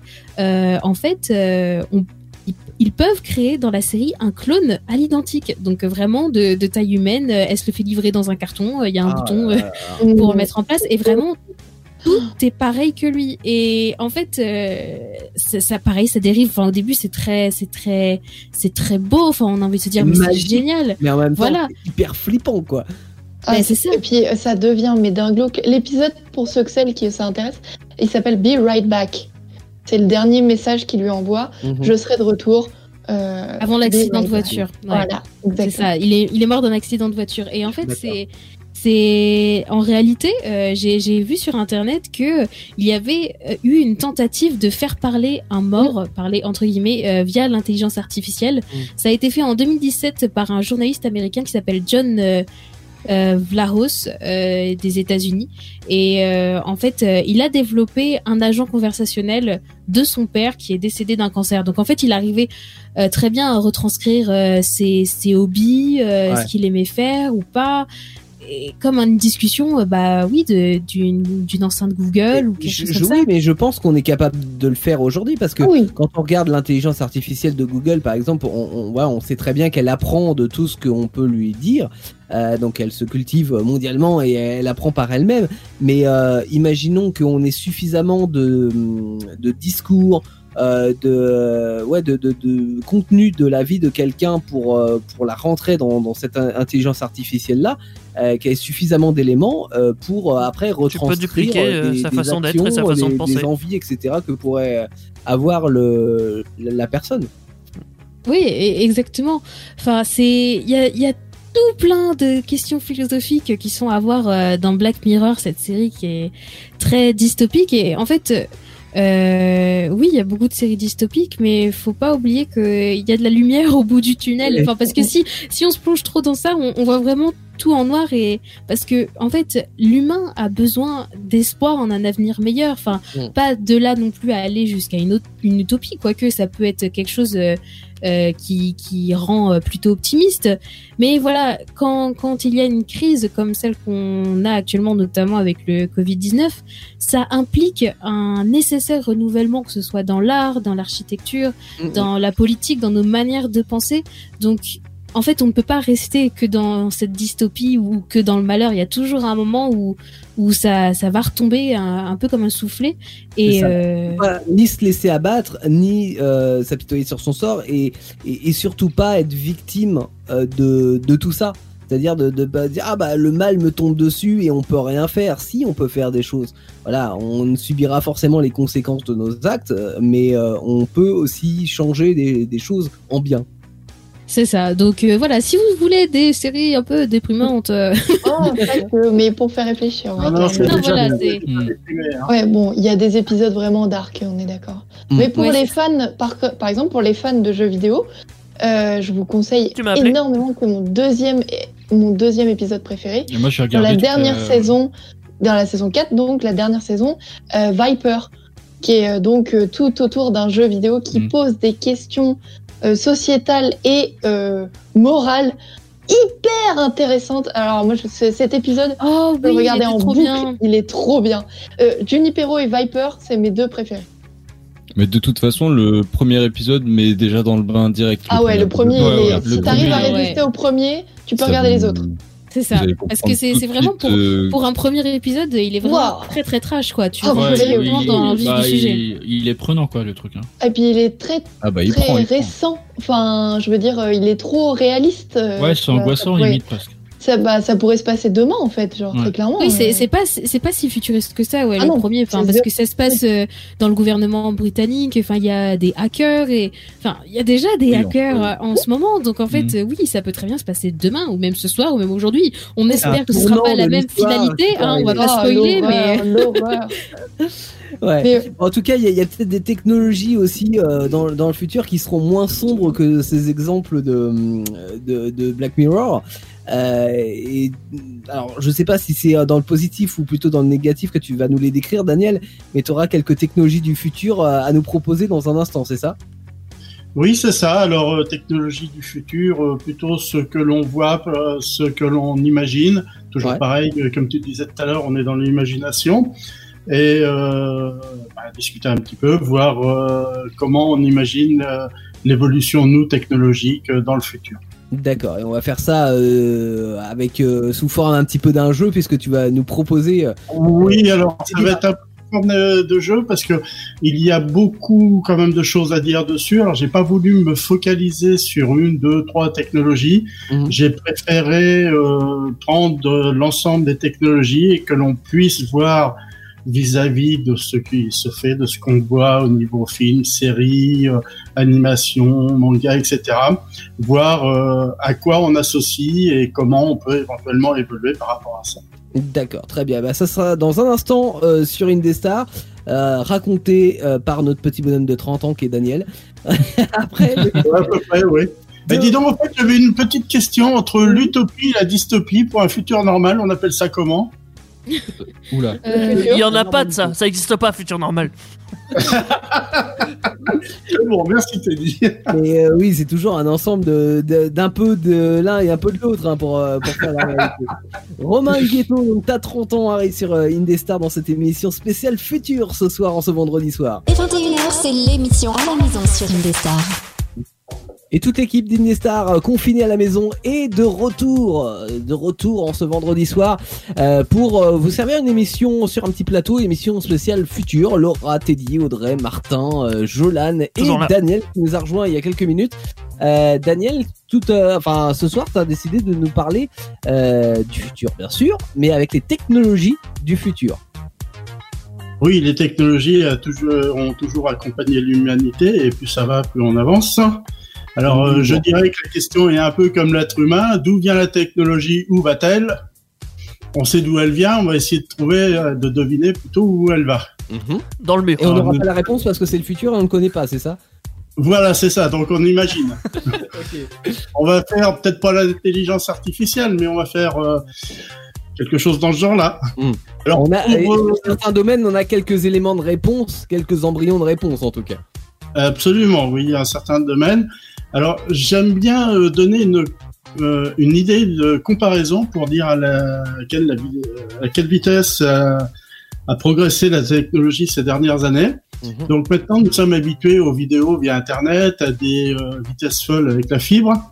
Oui. Il faut savoir, par exemple, qu'au début des années 80, Oui, pas pour transmettre encore. une image noir et blanc par euh, le réseau téléphonique. Mhm. Alors l'équivalent d'une image de, je vais dire, 100-125 pixels euh, par 125, il fallait Ouais, donc- 6 secondes pour une image. Toute petite image, on est d'accord, une 125 pixels. Absolument, oui. Une image petite, ouais. ouais. Voilà, c'est pour donner une idée de la, de la rapidité quand même à laquelle on va. Et euh, finalement, euh, chaque jour, je vais pas dire qu'on touche le futur euh, du lendemain, mais presque à la vitesse où on va actuellement. Enfin, c'est un avis personnel. Ouais, et, et justement, cette, euh, cette photo que tu mettais 6 secondes à afficher euh, en 80, aujourd'hui, tu mets combien de temps? Alors, bah, de toute façon, c'est instantané maintenant. Hein. Ouais, Ouais, c'est c'est quelques millisecondes. 0,00 en millisecondes. Euh, j'ai pas fait le calcul, mais euh, si on reprend à la euh, 125 pixels, on transmet du 4K, euh, 60 images par seconde sans problème. Ouais. Euh, 4, 6 x 4, 4000, euh, on est en dessous de la milliseconde. On est en dessous de la milliseconde. Et vous vous rendez compte de 6 secondes 6 secondes, c'est énorme hein, euh, pour une image en plus si petite. Mais je me rappelle, enfin, sans aller euh, si loin, hein, mais euh, l'internet euh, bas débit en 56K, où on voyait les images qui euh, s'affichaient, et que c'était pas des images de haute qualité, hein, mais qui s'affichaient petit à petit en fait sur notre écran. On découvrait l'image au fur et à mesure, comme si on découvrait un tableau qui avait de la Pixel valeur. par quoi. pixel. C'était les élections présidentielles à cette époque-là. Là. Ça Oui, ah bah ça c'était un effet volontairement mis en. Oui, oui, mais c'est dans les mêmes, oui. Pour la, la révélation du candidat, euh, enfin de, de l'élu euh, présidentiel euh, aux élections, où on découvrait ligne par ligne comme ça. Mais c'est exactement le, le, le même euh, le même schéma en réel hein, quand euh, sur internet quand on, on avait une image qui s'affichait comme ça au fur et à mesure quoi. Voilà, donc euh, c'est pour ça que j'aime bien euh, redonner cette comparaison quand on parle d'évolution en technologie, de progrès, de futur euh, visible ou imaginaire euh, Mhm. de la technologie. Et donc dans Alors- le futur ça donne quoi ça? Alors justement, on va déjà d'abord nous parler, euh, essayer d'évoquer ce que, que sont les technologies pour nous, les technologies futures, ce qu'on voit nous comme technologies fut- futures. Alors, une petite chose, j'ai prévu un jeu. D'accord. Hein? Il y aura un gagnant, une gagnante avec un cadeau. Waouh. Ah, Je vous ferai la surprise du cadeau à la fin. D'accord. Alors, J'ai par exemple, je- ah oui, oui, non, mais tu peux. Hein. euh, Ceux qui me connaissent, ils savent qu'ils peuvent avoir peur. Hein. ah merde. On veut pas gagner en fait. C'est ça, on va tous perdre. Alors, si par exemple, je vous parle d'évoquer euh, technologie futuriste, évidemment, tout le monde va penser à l'électronique, à l'informatique. L'électronique est la base quand même de beaucoup de nos évolutions actuelles. Mhm. Euh, Avez-vous, par exemple, vous, euh, d'autres idées en tête Si je parle technologie future, quelles technologies voyez-vous évoluer dans l'avenir? La voiture électrique? Ah. Oui, bah C'est- désolé, mais. Non, Euh, c'est On non. tout à question. La mobilité dans le futur. Non, mais ça, euh, technologie, c'est-à-dire électronique, informatique. Alors, euh, dans ce cas, on est sur la robotique, si tu parles de voiture électrique, Mm. à laquelle euh, on ajoute l'intelli- l'intelligence artificielle. Parce qu'il faut bien que quelqu'un la. Bah oui, les si elle est- Tesla, il les Tesla autonomes. Pas, Oui. pas- pas que parce que euh, là Audrey parlait plus d'énergie en fait, des nouvelles Pas énergies. que, non, mais je, parlais- je pensais à la Tesla autonome, tu vois, par exemple. Ah, le, la voiture autonome, d'accord, ouais. Mm. Alors, justement, euh, Théo, ça c'est une bonne chose euh, que tu parles d'énergie parce que ces, ces dernières semaines, j'ai vu il n'y a pas très longtemps une euh, société passée, basée à côté d'Aix-en-Provence euh, travaille justement sur euh, tout ce qui est stockage d'énergie Mhm. et ils auraient mis au point euh, un système euh, environ mille fois plus rapide que les piles lithium, sans Mhm. risque de surchauffe qui s'appelle la société s'appelle Nava ou Nawa, je sais pas exactement comment on prononce euh, technologie. Mhm. Et a priori, ils annoncent pour la batterie un temps de recharge de 5 minutes pour 800 km d'autonomie. Ah oui, c'était pas ça va ça. tout changer, ça. Ouais, mais est-ce que c'est viable. C'est ça la vraie question. Est-ce que Un c'est viable Est-ce que parce que ça, ça reste quand ça, même. ça euh. Ça fait le très prix beau de- là en le fait. prix mais, euh, le, le prix risque, risque Mais là, le prix, pour l'instant, on s'en fout. euh, ça- Ouais. On est dans le, on est dans la recherche et développement. Le Concept. prix, c'est pas pour le, En, la en fait, le, le prix, euh, Jolan, enfin comme beaucoup d'ailleurs de, de, de produits, c'est en principe le prix. Non mais en fait ce que, ce que- je voulais dire pardon c'est plus c'est plus, plus c'est performant plus ça va être cher en fait. Oui, Non, mais là, on sait même pas, si c'est performant vente au grand public. On est dans de la recherche et développement. Ah oui. Donc le prix, il ne rentre même pas en jeu dans Il y a même pas de prix. Oui. euh, Mm. Absolument, un prix, en fait, quand, quand c'est mis en vente, le, le prix est, oui, exorbitant au départ. Et après, plus il y a d'utilisateurs qui, euh, qui achètent ce produit, plus le prix euh, devient, euh, de, de- devient peu onéreux, accessible. C'est bizarre, Alors, ça marche dans l'autre sens avec iPhone. hein, hein. euh, là- Euh, T'es dit, tu disais? C'est bizarre, ça marche dans l'autre sens avec iPhone. Oui, Non, bah, mais ça parce qu'ils vendent la marque, c'est autre Ah chose. Ça Oui, voilà, c'est la Petit marque. point d'humour. Mais, euh, sinon, non, si on parle de technologie pure, enfin, on se rappelle des, si on peut prendre des exemples récents, l'imprimante Mais 3D. même la voiture. Même la voiture. Ouais, La voiture, bien sûr, l'automobile. Hein, euh, voilà, on a une émission Starter d'ailleurs que c'est du début de saison sur la Ford T, euh, où justement on en parle euh, du fait de, de produire en masse des voitures et c'est ça qui a fait réduire l'économie d'échelle et compagnie. Et euh, à partir du moment où une technologie euh, est vendue, bah, le prix de, de revient diminue. Oui. Et en plus, euh, les études sont amorties.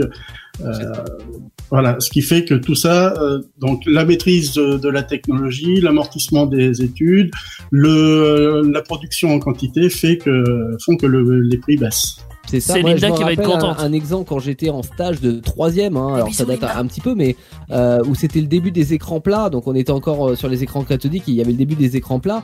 Euh, un écran plat, ça valait 150 000 francs.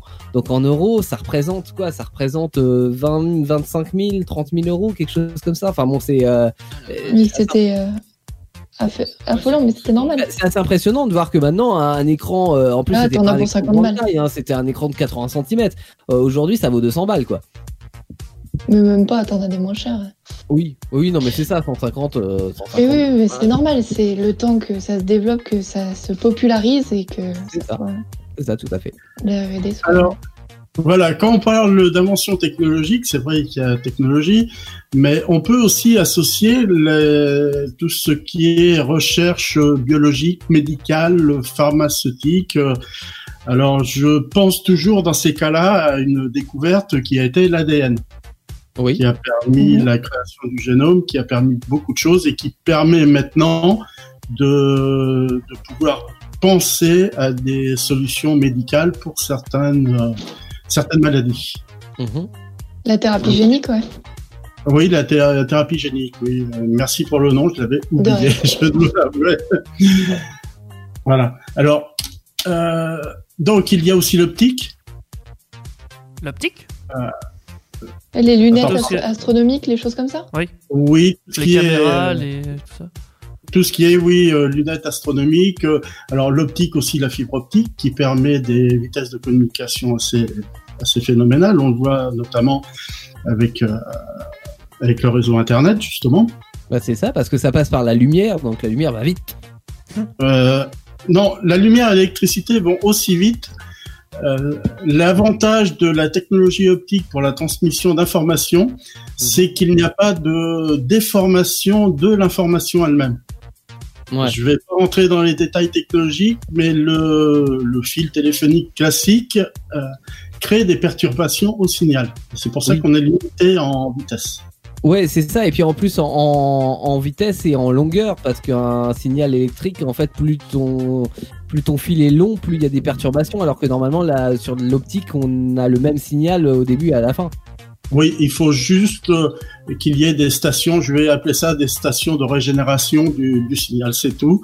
Sinon, on a exactement euh, les, les mêmes, euh, la même donnée au début qu'à la fin. Mhm. Voilà. Voilà. Alors, euh, dans les innovations technologiques, on a vu lors de, de la dernière campagne euh, électorale en France, vous en parliez tout à l'heure, un candidat qui a utilisé pour faire plusieurs meetings en même temps la technologie. Ah oui, c'était Euh, magnifique. le- Méluche. voilà. la méluche. Incroyable. La méluche. Il le fait encore pour sa campagne présidentielle de cette année, là. Il fait des trucs de merde avec des lapins dégueulasses.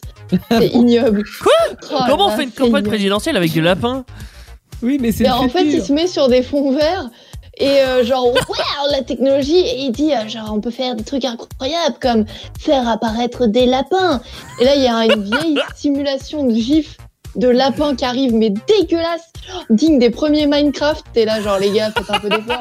Mettez du budget dans l'incruste, quoi, merde. Ah merde Surtout que bon, euh, les fonds verts, on commence à les Oh maîtriser. quoi, là, non, 2020. mais c'est Ouais, nul, clair. nul, nul. Bref, la méluche.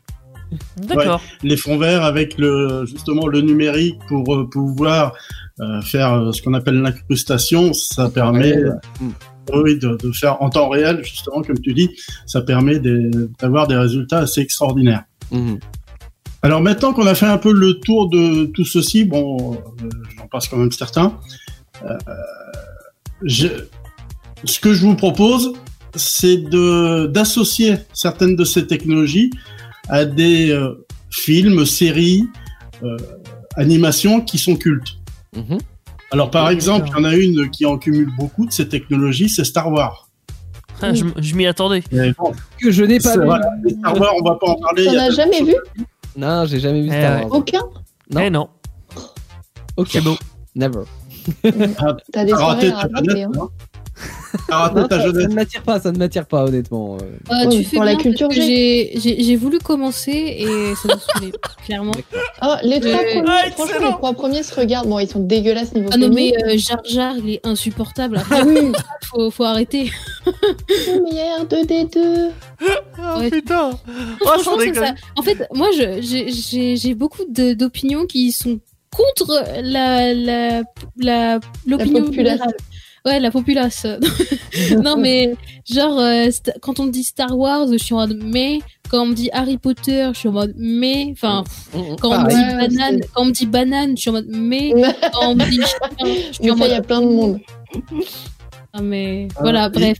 Faut te dire quoi pour être en mode mais? Bah, tout le reste, La tout- vache.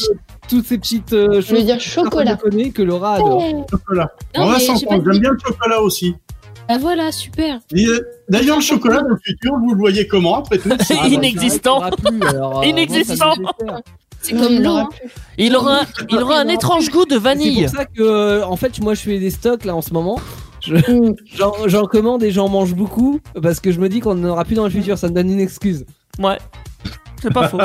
Ça ça aura un petit goût de vanille, le Ah bah, chocolat. super, l'appropriation de la denrée. Bah bravo. Ah bah, je fais comme tout le monde. hein. Moi, je suis ce connard qui va à la station-service euh, avec 12 bidons pour s'il y a pénurie. C'est lui qui va acheter les rouleaux de PQ par dizaines.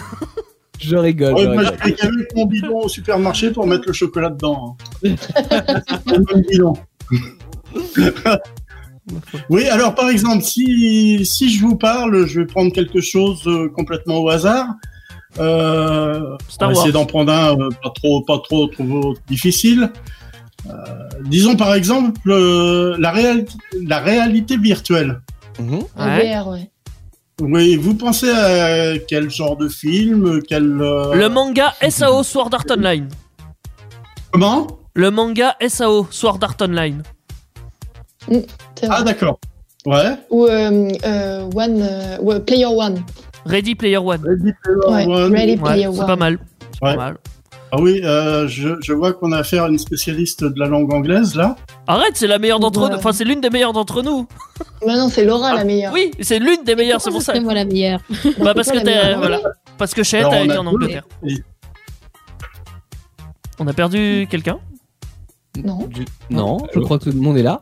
Moi aussi, j'ai cru Ah qu'il si, on avait perdu. Ah oui, non, non. Tout le monde va bien. Oui, moi j'ai pas d'exemple hein, parce que parce que j'ai voilà je je regarde moi, que très peu de films donc euh, ça, ça ne rentre pas dans les Alors, on va facile quand même. Allez, l'intelligence artificielle, qui est quelque chose. bah, bah, euh, déjà Black Mirror, j'en ai parlé Oui. juste avant. Bien sûr. Non, mais toutes les catégories, euh, ça marche pour, ça marche. Oh, Black Mirror, hein, un peu clairement.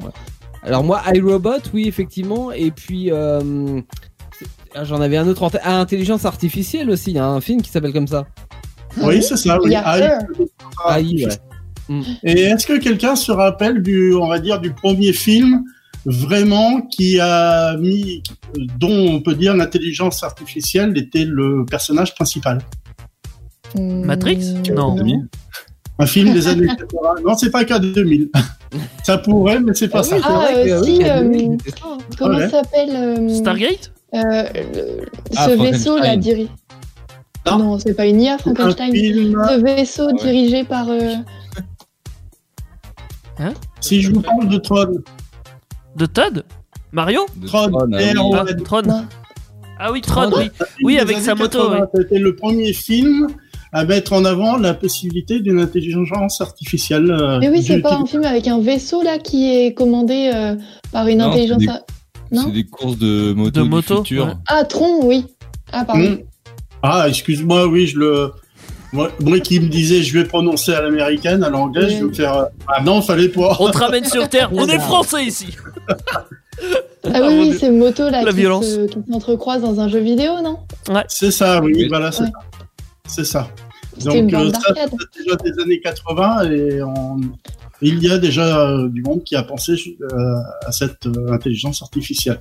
Mhm. Alors, euh, la technologie, c'est quand même, je vais venir euh, au gros morceau, tout ce qui est robot, la robotique. C'est pas faux.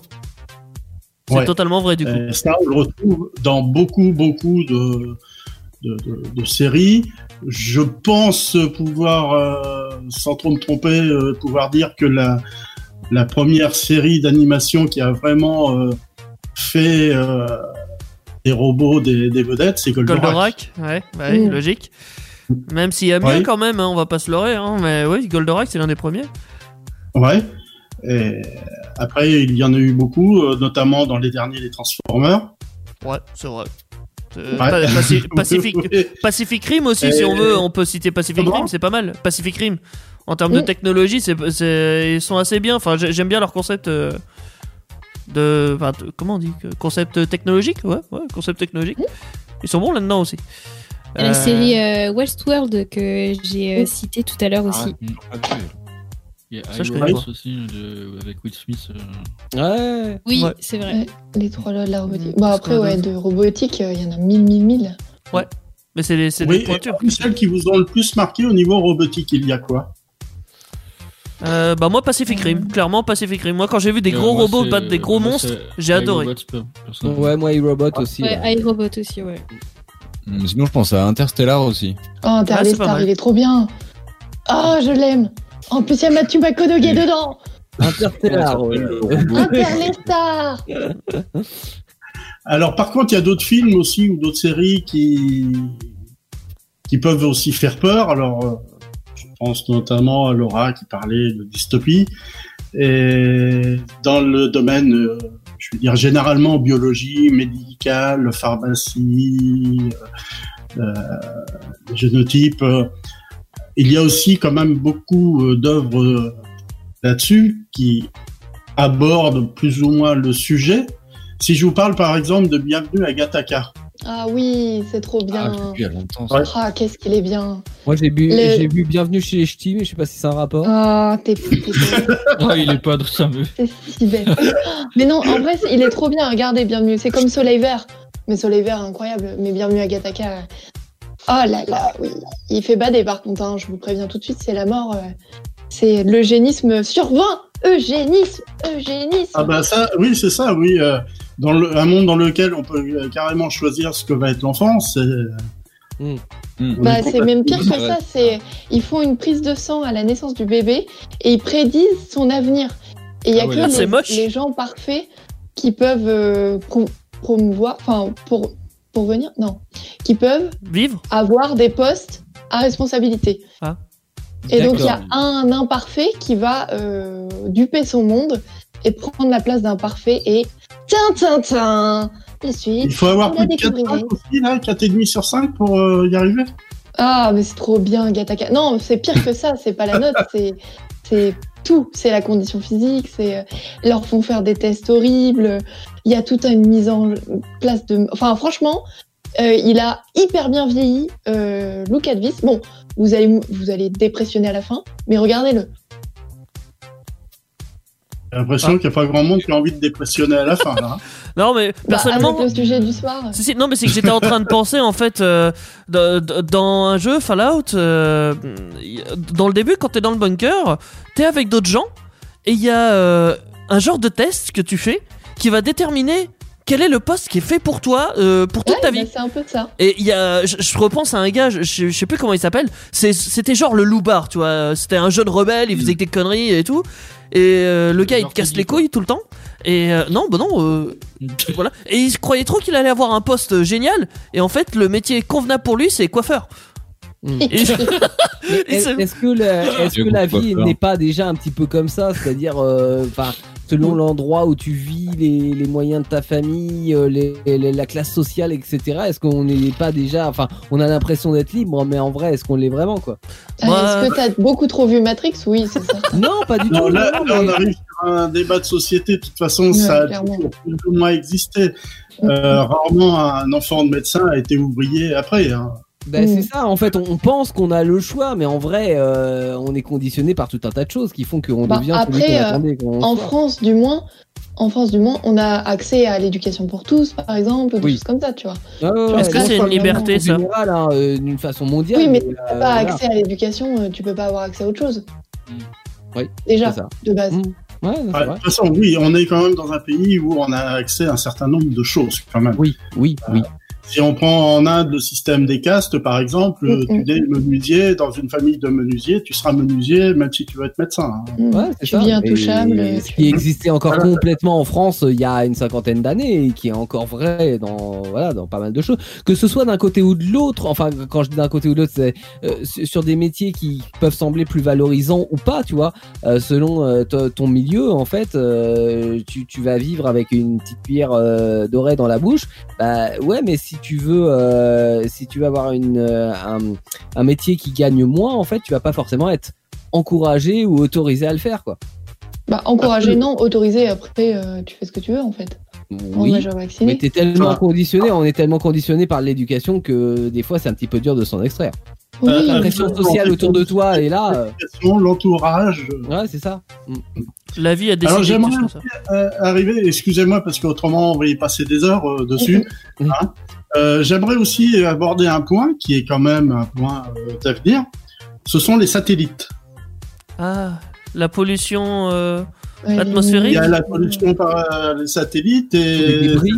euh, amis ou ennemis, danger ou Mhm. ah, gage de paix. Danger de au progrès, progrès. ouais. ouais.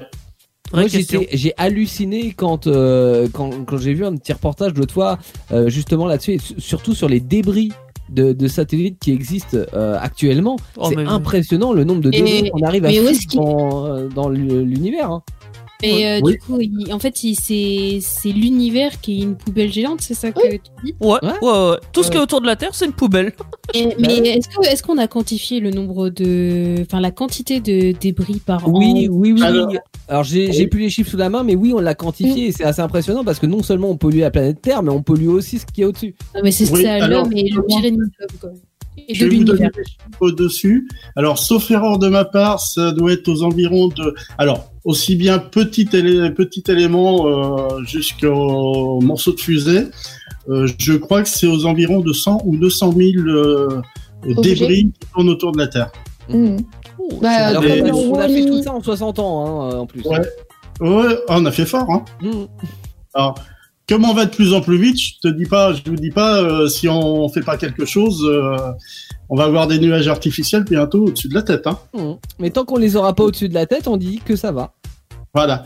Et justement, alors au niveau européen, alors c'est c'est un petit peu aussi le futur. Euh, au niveau européen, il a été mis en- au point un robot qui va être testé pour récupérer justement ces débris. Lol. Ils vont les récupérer et les mettre, euh, les enterrer quelque part sur Terre. Oh, Non, alors le but c'est de les faire tomber dans l'atmosphère et qu'ils se qu'ils soient désintégrés par euh, le frottement avec la chaleur lors de la pénétration dans l'atmosphère. Mais c'est ça toute la magie de l'homme, en fait, c'est qu'on fait. On, On déplace la connerie pour la mettre on- ailleurs. On, on les met, on s'en fout, et après, quelques années après, on invente des machines, ils font ça aussi dans les océans. hein. Vous avez peut-être euh, vu des, des reportages où on voit ces îles de déchets qui sont De accumulés, etc. Et Mmh. euh, en fait, maintenant, on invente des machines pour aller récupérer en mer tous les déchets qu'on met quotidiennement dans, dans, dans la mer. C'est- enfin, c'est absolument hallucinant de voir que l'être humain est capable de polluer autant la planète et de faire autant d'efforts aussi pour aller récupérer euh, les déchets qu'il vient de mettre. Quoi. C'est ça le futur. ça- et sans, et sans pour autant se préoccuper de, du problème de base, en fait. Enfin. Exactement. C'est ça le Oui, futur. si on récupère les déchets, c'est parce que ça commence à créer des problèmes avec la station internationale, c'est tout. hein. Oui, non, mais Parce que ça. la station internationale a déjà été abîmée par moult déchets. Et les astronautes ont dit bon les gars, euh, les sorties, euh, ça va 5 minutes. euh. Ah bah, si, si de toute façon si ça n'impactait pas euh, les les êtres humains euh, sur euh, voilà et On les jetterait tout dans l'espace, on hein. foutrait Attends, complètement. hein. ça dépend quels êtres humains. Les êtres Mm. humains du tiers-monde, on peut avoir plein Oh. de déchets sur eux, mais par contre, si ça atteint euh, la haute sphère, attention. C'est C'est pas faux. C'est ça. L'Occident. Oui. Alors, les satellites aussi, euh, il y a peut-être aussi un mauvais côté que certains films euh, nous donnent, euh, Ah, comme les Avengers, euh, les- le soldat de l'hiver. Mhm. Qu'est-ce qui, qu'est-ce qui donne comme mauvais. Non, c'est un film où, euh, on va dire, les méchants, les pas gentils, prennent le contrôle d'un système qui permet de euh, d'envoyer, guidé par satellite, de dire bah telle personne euh, est néfaste pour la pour la société, donc on va la tuer. Et du satellite. Ouais, ça c'est ça c'est le futur de la Chine ça. A- Après les points, ça va être euh, tiens, t'auras une punition euh, physique avec une puce électronique, euh, ouais, ouais, carrément un châtiment corporel. Puis après, bah oh t'as été un peu trop lent, bon on te tue. Et puis voilà. Et avant de te tuer, tu vas aller dans cette zone pour mourir tranquille, s'il te plaît, merci. Ça va loin. Alors euh, quand même quelques quelques mots euh, sympathiques pour continuer et peut-être finir. Ouais. Euh, l'énergie dont on a tous besoin et le stockage de l'énergie. Mm. Alors, euh, il y a un film, Iron Man, où euh, Tony Stark a inventé un réacteur euh, qui est je vais Autonome. dire, euh, Il est autonome, il Qui- produit sa propre qui énergie est verte. autonome et qui, qui dure, euh, qui est éternel.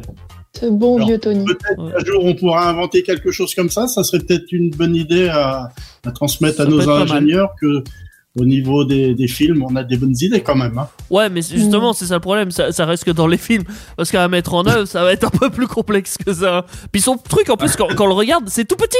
Genre, il a réussi à mettre un truc, une, une énergie, alors quasi infinie, effectivement, euh, auto. euh, euh, elle est verte. Elle est verte comme énergie. À, se- à se. Comment il dit? À s'autorégule Non. Bah, elle s'auto-suffit, enfin, elle se reproduit, enfin, ouais, elle, est- elle est éternelle, quoi. Mais, euh, Oui, mais en Tout soi, ça, du même, coup, ça même rapporte si pas d'argent. euh, bah non. Donc c'est anticapitaliste. Mais c'est pour lui qu'il le fait, vu que c'est lui qui gère chez lui. Oui, mais ça, on arrive à le faire, si tu veux. Il y a des technologies Non. comme ça, d'énergie et compagnie qui se développent un petit peu partout.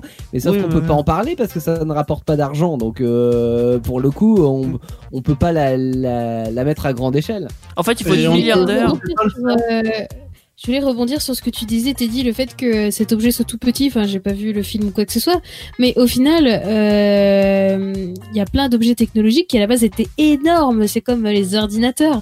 Ça prenait, ça, ça prenait tellement de place. Et maintenant, un ordinateur, on a des micros portables ou même euh, les données. euh, À la base, on avait des disquettes aussi. Enfin, et maintenant, c'est des tout petits euh, cartes toutes petites cartes SD qui qui qui Pour ont euh, Oui. euh, non mais c'est ça qui Mais- ont Je- suis d'accord. euh, Non, mais je- je suis d'accord. Tout à l'heure, tu parlais de, tu parlais des photos, mais si on Ouais. parle, les disquettes, c'est les années 90, même début des années C'est 2000. on avait encore récent. Ouais, les C'est très récent. 1 méga 33. Imaginez ce que vous avez maintenant sur une micro SD qui fait, euh, qui fait la moitié de notre ongle, où on peut mettre 128 gigas, ce qui représente 1 giga représente 1000 mégas. Euh, c'est absolument hallucinant en fait. On, aurait euh, un mur complet de disquettes pour faire la taille de notre euh, carte micro SD et tout ça, ça s'est développé en 20 ans. Mais Ouais, je- je- Alors, je on va, on va aller 20 ans plus loin. Et je vais vous donner encore, je parlais tout à l'heure de mon image de 125 pixels. Ouais. Il faut savoir qu'à l'époque, on stockait les données sur des cartes mémoire qui se comptaient en kilo-octets.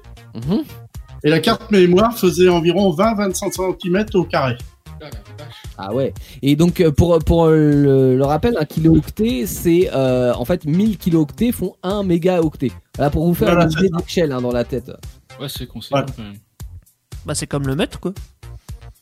C'est comme le Bah, un mètre, euh, c'est. Enfin, un kilomètre, une c'est. ouais. mesure en fait. Le le- l'octet l'octet est une mesure. En fait, l'octet est la mesure de base et tu as les kilo-octets qui représentent 1000 octets, euh, les mégaoctets, les euh, gigaoctets, euh, etc. téraoctets. Euh, Ouais, on, normal. On a des disques durs de, de plusieurs téraoctets. Mais c'est gigantesque en fait par rapport à, à ce qu'il existait, mais dans l'histoire récente, quoi. C'est-à-dire qu'on parle de, de, de 15-20 ans où on avait des disques durs qui faisaient 2 gigas. Oh, récent, hein. c'est pour te donner bonne conscience. Non, Non, je plaisante, je d'une Mais oui, oui, oui. Bien sûr, c'est récent. Non, c- C'était pour la blague, je, je me tais. Par contre, Daniel euh, Daniel, toi Oui. t'es pas obligé de te taire. Oui, oui.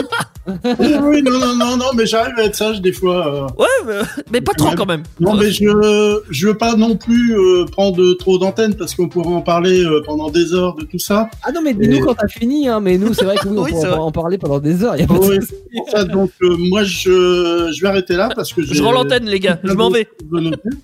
Hein, on peut en parler d'autres fois. Oui, D'accord, très bien. Bah, en tout cas, merci. Non, mais c'est vrai que c'est le, le petit, euh, quelques petites brides comme ça du, du futur, et puis surtout de la comparaison avec ce qui existait. euh, oui, encore une fois, il y a pas si longtemps. Hein, on- nous, on l'a vécu ou euh, des gens euh, comme Daniel l'ont vécu. Hein Oui, parce que moi-même, au début des années 80, quand je parle de technologie, c'est des équipements que je réparais. Ouais. Et donc, c'est pour ça je j'en parle en tout état de cause et en, sans compter les problèmes de fragilité technologique parce qu'on n'avait pas les mêmes méthodes de fabrication. Mm. Donc, les obligations au niveau des manipulations. Il y a des choses qu'on ne connaissait pas, comme le problème euh, de de l'électricité statique qui abîme tout ce qui est composants électroniques. Euh, donc on était confronté à tout un tas de, de, de problèmes, de problématiques, et on était là justement. Alors euh, je souris toujours un petit peu en y pensant, en se disant si ça se trouve dans 15-20 ans, on sera pas en kilo-octets, mais en mégaoctets. et C'était Eh, même dépassé, même pas Maintenant, en c'est tout petit mégaoctet. Ben non, non, mais c'est ça. ça. On C'est- sait- en fait, c'est beau. On, on a du mal à s'imaginer à quelle euh, vitesse tout cela progresse. C'est-à-dire que quand on se projette dans le futur, il y, a- certaines choses et on le verra tout à l'heure quand je vais parler de mobilité, hein, mais il y a certaines choses qui on imaginait un futur de l'an 2000 dans les années 60 qui était un petit peu euh, farfelu, enfin qui nous semble farfelu aujourd'hui, euh, avec des choses qui n'ont jamais existé ou qui sont arrêtées en cours de route. Mais par contre, il y a des choses on se met ah ça sera comme ça, mais en fait non c'est ça, mais c'est x 10, x 100 en fait parce que ça se développe tellement vite que euh, on a du mal à suivre. On a du mal à Ouais, s'imaginer que dans ne serait-ce que 10 ans, on aura des, des technologies qu'on ne soupçonne même pas aujourd'hui ou euh, qui, qui seront au-delà de toutes nos espérances. Oui, alors je, justement, euh, je cherchais une conclusion et finalement tu me l'amènes. Euh, dans les années 60, l'électronique était balbutiante. Mhm. L'électronique a permis un développement absolument extraordinaire de la technologie. Euh, maintenant, alors, l'électronique est aussi un support de plein de choses, dont l'informatique. Et l'informatique, avec maintenant l'arrivée de l'informatique quantique, on voit poindre des, des, des, des, des possibilités absolument euh, insoupçonnées il y a encore 2-3 ans. Ouais, non mais c'est ça. Parce que à tel point, et puis mondialisation oblige en plus. Aujourd'hui, c'est pas chaque pays qui développe son petit truc de son côté, c'est l'ensemble du monde qui met en commun euh, ses laboratoires technologiques pour euh, pour aussi euh, faire avancer tout ça beaucoup plus vite. Oui, oui, sur un certain nombre de points, c'est exact. Merci Daniel, en tout cas c'était très intéressant notamment cette, euh, je te dis cette comparaison entre le passé et futur. Et, et d'ailleurs dans un instant avec toi Jolan on va euh, on va parler d'un film qui a quasiment 25 ans maintenant euh, avec certaines choses qu'on vieillit c'est sûr mais il y avait une vision du futur. C'est le cinquième élément. Euh, on va en parler donc avec, quelques moments du film qui te semblent importants ce sera juste après Lindsay Sterling voici Good Feeling la reprise de Florida sur euh, Indestar. Passez une bonne soirée. Parce qu'on est con ou confiné, l'émission à la maison, c'est jusqu'à 23h sur Indestar. Exactement, jusqu'à 23h ou même un peu plus, hein, déjà 23h38 les amis. Mais on est là en cette fin de semaine et puis en même temps on est en week-end, hein, donc profitons-en pour euh, écouter une des stars, profitons-en pour euh, essayer d'imaginer le futur puisque c'est le thème de cette soirée. Et en 97 sortait le cinquième élément, euh, Mm. film de Luc Besson, hein, euh, Coécrit et réalisé par Luc Besson. Exactement, euh, qui imaginait déjà un petit peu le futur. Alors est-ce qu'il a vieilli ce film, Jolan Il a très bien vieilli même. Et Voilà. euh, ça fait Ça très veut dire quoi, ça, qu'il a Et bien d'ailleurs, euh, en relisant le synopsis euh, tout à l'heure, en faisant mon sujet, ça m'a donné envie de le revoir parce que j'en ai gardé que des bons souvenirs de ce film. En plus, on je l'ai en disque vidéo ce film. en disque vidéo. Sais Ah ouais que c'est qu'un disque, un disque vidéo? Oui, oui, je vois à quoi ça ressemble. Ouais. Non, Ah, moi je vois les pas. euh, les- les- ça, ça ressemble à un vinyle, c'est de la taille d'un vinyle en fait, et, euh, et ça se met sur un, un lecteur de disque vidéo. Voilà, chose Ça a existe Incroyable. 25 ans. Je connaissais pas cette chose. C'est vrai? Bah, Ouais. C'est normal, on n'est pas né dans les années 50, t'es Mais dit oui. à Théo. Le Moyen Âge c'est loin pour moi. Non, c'était marrant, c'était marrant. Il y avait encore les dinosaures à l'époque où tu regardais les disques vidéo? Il y avait quoi? Il y avait encore les dinosaures à l'époque ou pas? non mais tu sais que c'était, euh, ça aurait pu remplacer les VHS. Bon, le, le Bien format sûr. a plus ou moins bien marché et puis le DVD est arrivé ensuite et euh, voilà, l'a complètement anéanti. Mais euh, c'était, euh, ça avait un meilleur Oh, son qu'une VHS. Ça avait une définition d'image qui était pas trop mal. Euh, par contre, il y avait un inconvénient, c'est que bon, déjà les, les disques étaient assez euh, encombrants, ça c'est sûr. Et, et l'autre inconvénient, c'est qu'il fallait tourner le disque au milieu du film. Ça, c'était pas très pratique. Voilà. Ouais, il, fallait, il fallait se lever du canapé. Quoi. Il fallait se lever du canapé et tourner le disque. quoi. D'ailleurs, il y a pas si longtemps, j'en ai ressorti un. On a regardé euh, avec ma soeur, on a regardé Bad Boys. et euh, on se souvenait plus trop, Oh, tu vois, et en- sans faire exprès, on a mis la phase B et on Ah. comprenait pas pourquoi le film, au bout de, de 45 minutes, il était terminé. On se dit, ouais, c'est quand même court, hein, Bad Boys. on avait oublié toute la première partie, voilà, voilà. D'accord. Enchaîne, enchaîner sur le cinquième élément. Oui, donc euh, pour en revenir au cinquième élément, euh, donc en acteurs principaux, on retrouve euh, bah, Bruce Willis. euh, je pense que la plupart d'entre vous le connaissent. Oui, il a plus de cheveux. Oui, il a plus de cheveux depuis un petit moment déjà. un acteur que j'apprécie énormément parce qu'il joue dans, dans plein de films. Euh, j'en- ai pas en tête, mais Il joue dans euh, plein de toujours la voix blockbusters. française, la voix off française. Ouais, moi le, le, le doublage me plaît beaucoup. Mm. Euh, aussi, on a la belle Mila Djokovic qui joue dans euh, le cinquième élément, qui Oui. je trouve magnifique. Mais euh, bon. Et ce qui est marrant, c'est qu'on a regardé tout à l'heure, elle a été, euh, elle a été euh, récompensée pour le, le meilleur second rôle, mais aussi pour le pire second Oui, rôle. oui aussi, ouais. c'est bizarre. Mais ouais. Alors bon, je vais vous raconter un peu le synopsis hein, du coup. Euh, Alors l'histoire débute un jour de 1914 dans le temple d'Égypte. Un archéologue italien décrit à son jeune assistant anglophone sa compréhension d'une fresque gravée sur un mur du bâtiment. Il s'agirait d'un plan de bataille opposant d'un côté euh, le mal absolu, dont la venue est, euh, oui, est permise par un, alignement de planètes qui a lieu tous les 5000 ans, et de l'autre le bien dont l'arme est, co- est constituée de quatre éléments entourant un être de forme une humanoïde, un cinquième élément, pour le coup. Donc c'est la Voilà. petite fille Donc euh, du coup, le synopsis que je viens de vous raconter, euh, Il t'a c'est un complètement zappé. alerte un peu, c'est le début du film, ça vous met dans le bain.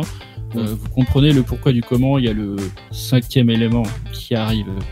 Euh, je vais dire sur Terre, mais c'est pas vraiment la Terre hein, en soi, mais euh, et euh, le, le film dure euh, une heure et demie, je crois, il me semble, Mhm. un truc comme ça. Classique, quoi.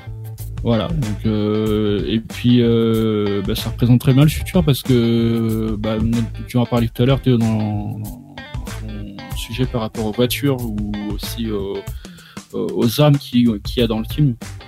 Oui. Mais après le truc, je sais pas si j'en parle parce que j'ai vraiment peur de. de Tu de peux pas spoiler euh, un film qui est sorti dans les années 90 ou je Bah, sais ouais. même plus. Oui, oui, je pense que le cinquième Oh, tu peux plus. euh, vu ou revu. hein. Ouais. Mais oui. Bah, en parce vrai, c'est les, moi, il y, a- y une- aussi. il y a une scène qui m'a fait mourir de rire en fait. Tu peux dire qu'à la fin il euh, meurt. Hein. Ça- ça Non, peut- mais non. Et à la fin, il meurt. Il y a une scène qui m'a fait mourir de rire, c'est quand euh, Bruce Willis se réveille parce qu'il a, il doit, en fait, Parce il- qu'il à la base dans le dans, dans le film, il, il est ch- chauffeur de taxi, il me semble, Mmh. Euh, et du coup, il se réveille pour aller euh, bah, faire son service, pour prendre son service, et euh, il y a quelqu'un qui tente de le braquer. Alors, je sais plus si c'est un animal chelou qui braque avec une arme. je crois que c'est une arbalète qu'il avait le. Ah, plus- Enfin, bref, plus, il avait une arme ouais. complètement ridicule et Bruce Willis il te sort un gros gun, le machin, il, il est reparti la queue entre les jambes, il l'a laissé partir. Donc il y a des scènes assez euh, assez cocasses dessus et euh, et franchement euh, ce qui est bien c'est le design euh, de l'univers qui est vraiment bien fait. Ah, et puis la musique, Euh, on en parle la, de la mo- musique. la- la musique, les costumes, euh, tout est bien réalisé. D'ailleurs, il y a des euh, le, le, mince, le- le véhicule en forme de pirogue là qui a été réalisé par euh, C'est bateau volant, quoi. Le bateau volant, voilà, Oh. j'ai cherché le nom, qui a été réalisé par un Thaïlandais parce que c'est vraiment euh, euh, C'est quoi son nom du coup? Parce que un Thaïlandais c'est vague, nom- il y en a le nom beaucoup. du Thaïlandais. euh, alors là, tu m'en demandes beaucoup. Euh, Et pourquoi ça s'appelle un bateau volant? Parce que c'est un bateau qui vole. oui, voilà, c'est un bateau, un bateau qui vole aussi. Bon, le, le Thaïlandais, tu l'appelles le Thaïlandais, ça sera plus simple. Voilà, donc du coup, Oh. ici, on va rester là-dessus. Il va s'appeler le Thaïlandais. Je vais pas m'amuser chercher raciste. Mais du coup, ouais, c'est un film euh, qui, a, bien marché, qui a bien vieilli. Et puis Luc Besson, c'est un réalisateur euh, que j'adore. Euh, et puis, par contre, il a, en budget, il a coûté quand même 72 millions d'euros.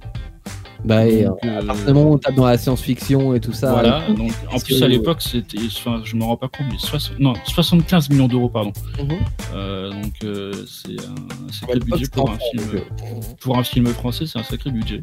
Plus, euh, Un film français? oui, Bah, bien sûr, Besson. bah oui, Ah Bah ouais. oui, c'est un film français. Français, euh, Luc Besson. Mais attends, Luc mais il l'a fait en anglais? Parce qu'il est producteur. hein, mais dans t'as forcément une version en anglais, t'es Oui, dit comme mais- les films. Ah mais attends, à l'origine ils sont anglais, euh, Bruce Willis et tout ça. C'est il l'a fait Oui, en anglais à la base. oui, non mais il y, a eu- il y a eu des doubleurs en fait.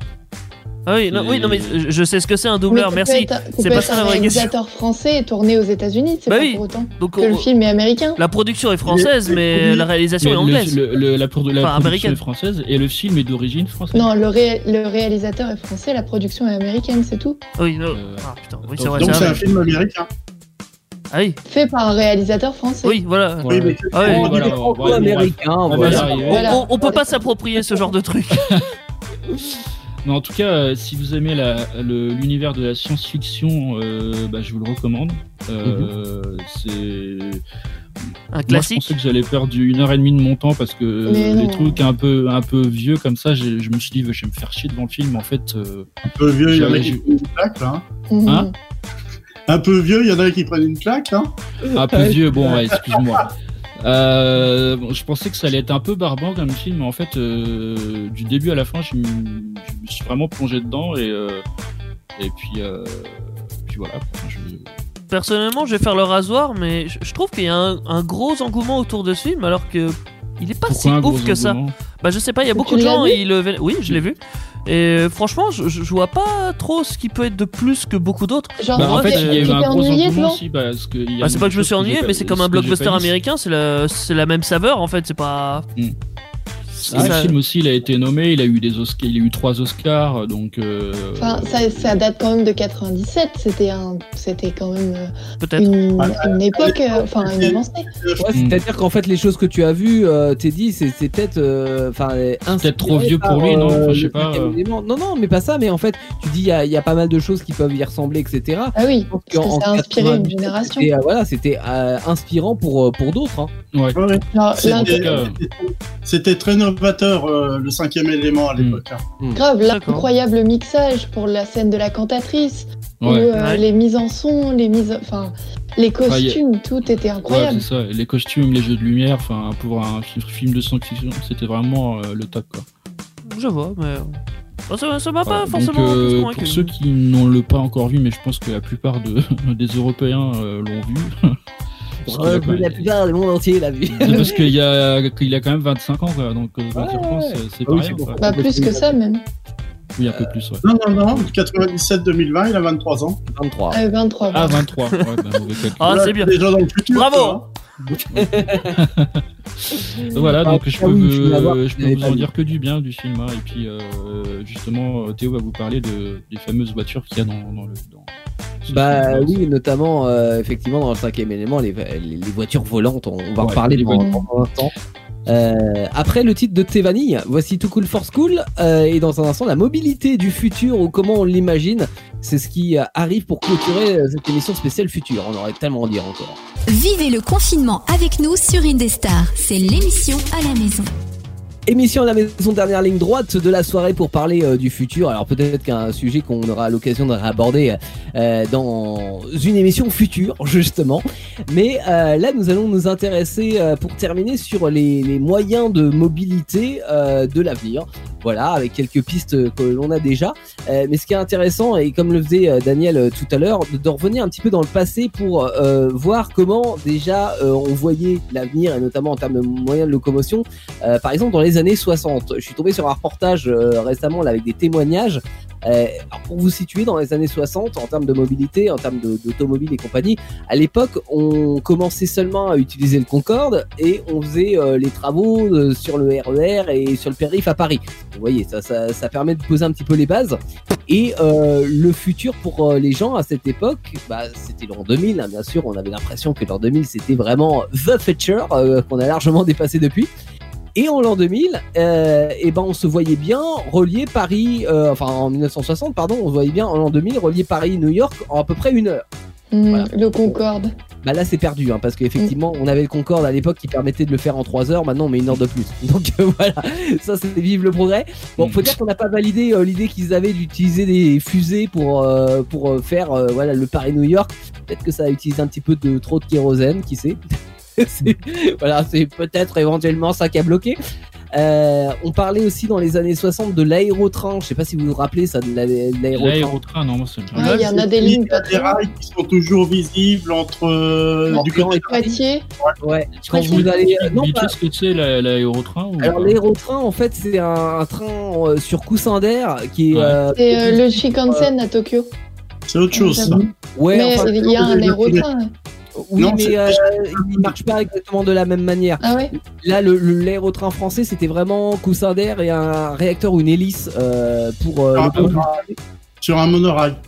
Ouais, sur, sur un monorail, voilà. Et euh, d'ailleurs, oui, si vous allez entre, euh, vous faites la ligne euh, train euh, Orléans-Paris, vous avez encore dans les champs de la Beauce euh, les euh, vestiges de ce projet qui a été abandonné, euh, notamment à cause du premier choc pétrolier en 73, Ah. euh, où on a commencé à se dire à cette époque que bah, finalement le futur, ça allait pas être forcément si rose que ça, ça allait pas être utopique, peut-être plus dystopique. C'est ça. Et puis, euh, bah, en 70, on imaginait aussi des, des villes, déjà euh, en l'an 2000 ou 2020, euh, des, euh, remplies de voitures électriques en autopartage. Et pour le coup, bah, là, on tape un peu dans le mille, hein, puisque euh, ça, ça a mis un petit peu plus longtemps, mais là, on y est aujourd'hui. Euh, On est dans des voilà. voitures en Et- autopartage Bah, euh, de plus en plus, hein, quand tu Ouais, regardes parce qu'on en est qu'au début, hein. euh, L'autolib. Oui, l'autolib, par exemple, à Paris, On bon, en c'est est qu'au un début. peu un échec parce que les voitures ça puait, mais euh, quand même, euh, ça va se développer dans les prochaines années, c'est sûr. Euh, et puis la voiture électrique, bien évidemment. Alors Et aujourd'hui, les voitures volantes alors?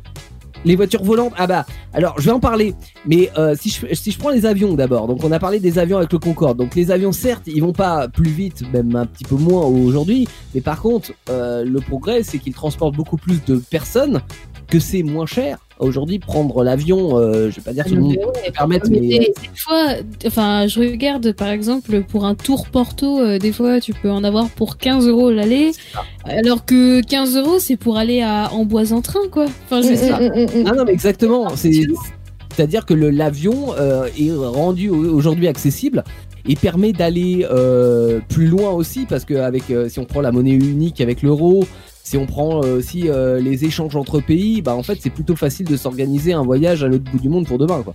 Enfin non, pas demain, j'ai Covid, mais euh, pour bientôt. Voilà, Mm. c'est l'idée. Euh, l'aérotrain, bon, lui il a été mis au placard, mais maintenant on parle de l'hyperloop. Vous savez ce que c'est l'hyperloop? Non. Non. C'est la dernière invention là euh, avec Elon Musk, c'est ça? Oui. Alors en fait voilà, euh, les- Elon Musk il a déposé le projet en 2013. Après il y a pas mal de sociétés qui ont, euh, qui ont- qui ont suivi le projet. Ouais. Elon Musk, patron de Tesla, un deuxième homme. C'est mec qui a envoyé la Tesla dans l'espace là Exactement, il a inventé D'accord. l'espace, euh, Elon. Mais oui. Donc là, ça reprend un petit peu le concept de l'aérotrain, sauf que là, c'est une capsule qui euh, voyage dans un tube à basse pression. Comme ça, il n'y a plus de résistance et puis c'est suspendu de manière euh, électromagnétique. Comme ça, il n'y a plus de frottement. Donc euh, il y a plusieurs compagnies qui se sont penchées sur le problème depuis 2013 et qui ont suivi un petit peu l'idée d'Elon Musk. L'objectif, c'est de voyager à à peu près 1300-1500 km/h. Donc c'est Ouais, juste ça. Euh, j'ai fait un petit calcul, ça fait un Paris-Lisbonne en une heure, hein. donc même si c'est un petit peu optimiste parce que là je Wow. prends la vitesse de pointe, mais euh, c'est pas mal quand même. Ouais, mais il faut la dé- 1500 l'accélération et la décélération aussi. hein. Et Oui. voilà. Pour éviter d'exploser les organes des gens. on est 1500 d'accord. km/h, t'as dit? 1500, ouais, ouais, ouais. tu, dois te prendre, tu dois te prendre des jets dans la tronche. euh, Alors, Ah non, parce que Pas tant l'intérieur. que ça, pas tant que ça parce que le, le- le- la capsule est dépressurisée. Donc euh, tu, tu, tu as en fait tu t'as pas tant ce sentiment d'accélération comme tu, euh, tu pourrais l'avoir et puis il y a pas du tout de frottement etc. Donc euh, en fait au niveau énergie et puis au niveau bruit euh, à l'extérieur tu vois autant un aéroport à côté de chez toi ça fait du bruit autant avoir le passage d'un aérotrain bah, ça le fait. Euh, voilà. Bon, par contre, il faut créer le réseau. Donc, euh, en fait, la, la réussite de ce projet va dépendre pas mal des, des volontés politiques des pays. Mm. Euh, Peut-être que dans 30 ans, on se moquera de moi, euh, comme je peux me moquer de l'aérotrain aujourd'hui. On ne sait pas. Mais euh, en tout cas, un, je trouve que c'est un, plutôt un beau projet et ça permet encore de raccourcir les, les trajets. euh, puis, franchement, voilà, le train, le, le TGV, autant c'était sympa dans les années Ouais, 70. mais j- j'ai envie de te dire, j'ai envie de taquiner un peu. euh, bon, je vais pas dire l'entreprise, mais est-ce qu'ils seront toujours à l'heure ou pas? Malgré tout. Euh, Non, mais Elon voilà, Musk, Ah, évidemment, évidemment, on peut se questionner sur, la- sur- sur le sujet, mais euh, faut, pas, faut pas que ça soit comme la mais Genre, C'est tout. Hein. Je, je suis en train de penser à un truc à ça. Alors c'est peut-être un souci technique euh, qu'ils ont peut-être déjà réglé, j'en sais rien euh, parce que je me pose des questions. Mais le machin, s'il va à 1500 en vitesse de pointe, comme tu dis, faut pas qu'il y ait d'accident. hein. Ah bah là, Parce que un autant déjà deux trains, bah parce que ça arrive, il y a des trains des fois ils se percutent, euh, je sais pas des fautes euh, humaines ou je sais pas, peu importe. Déjà c'est Oui. assez violent.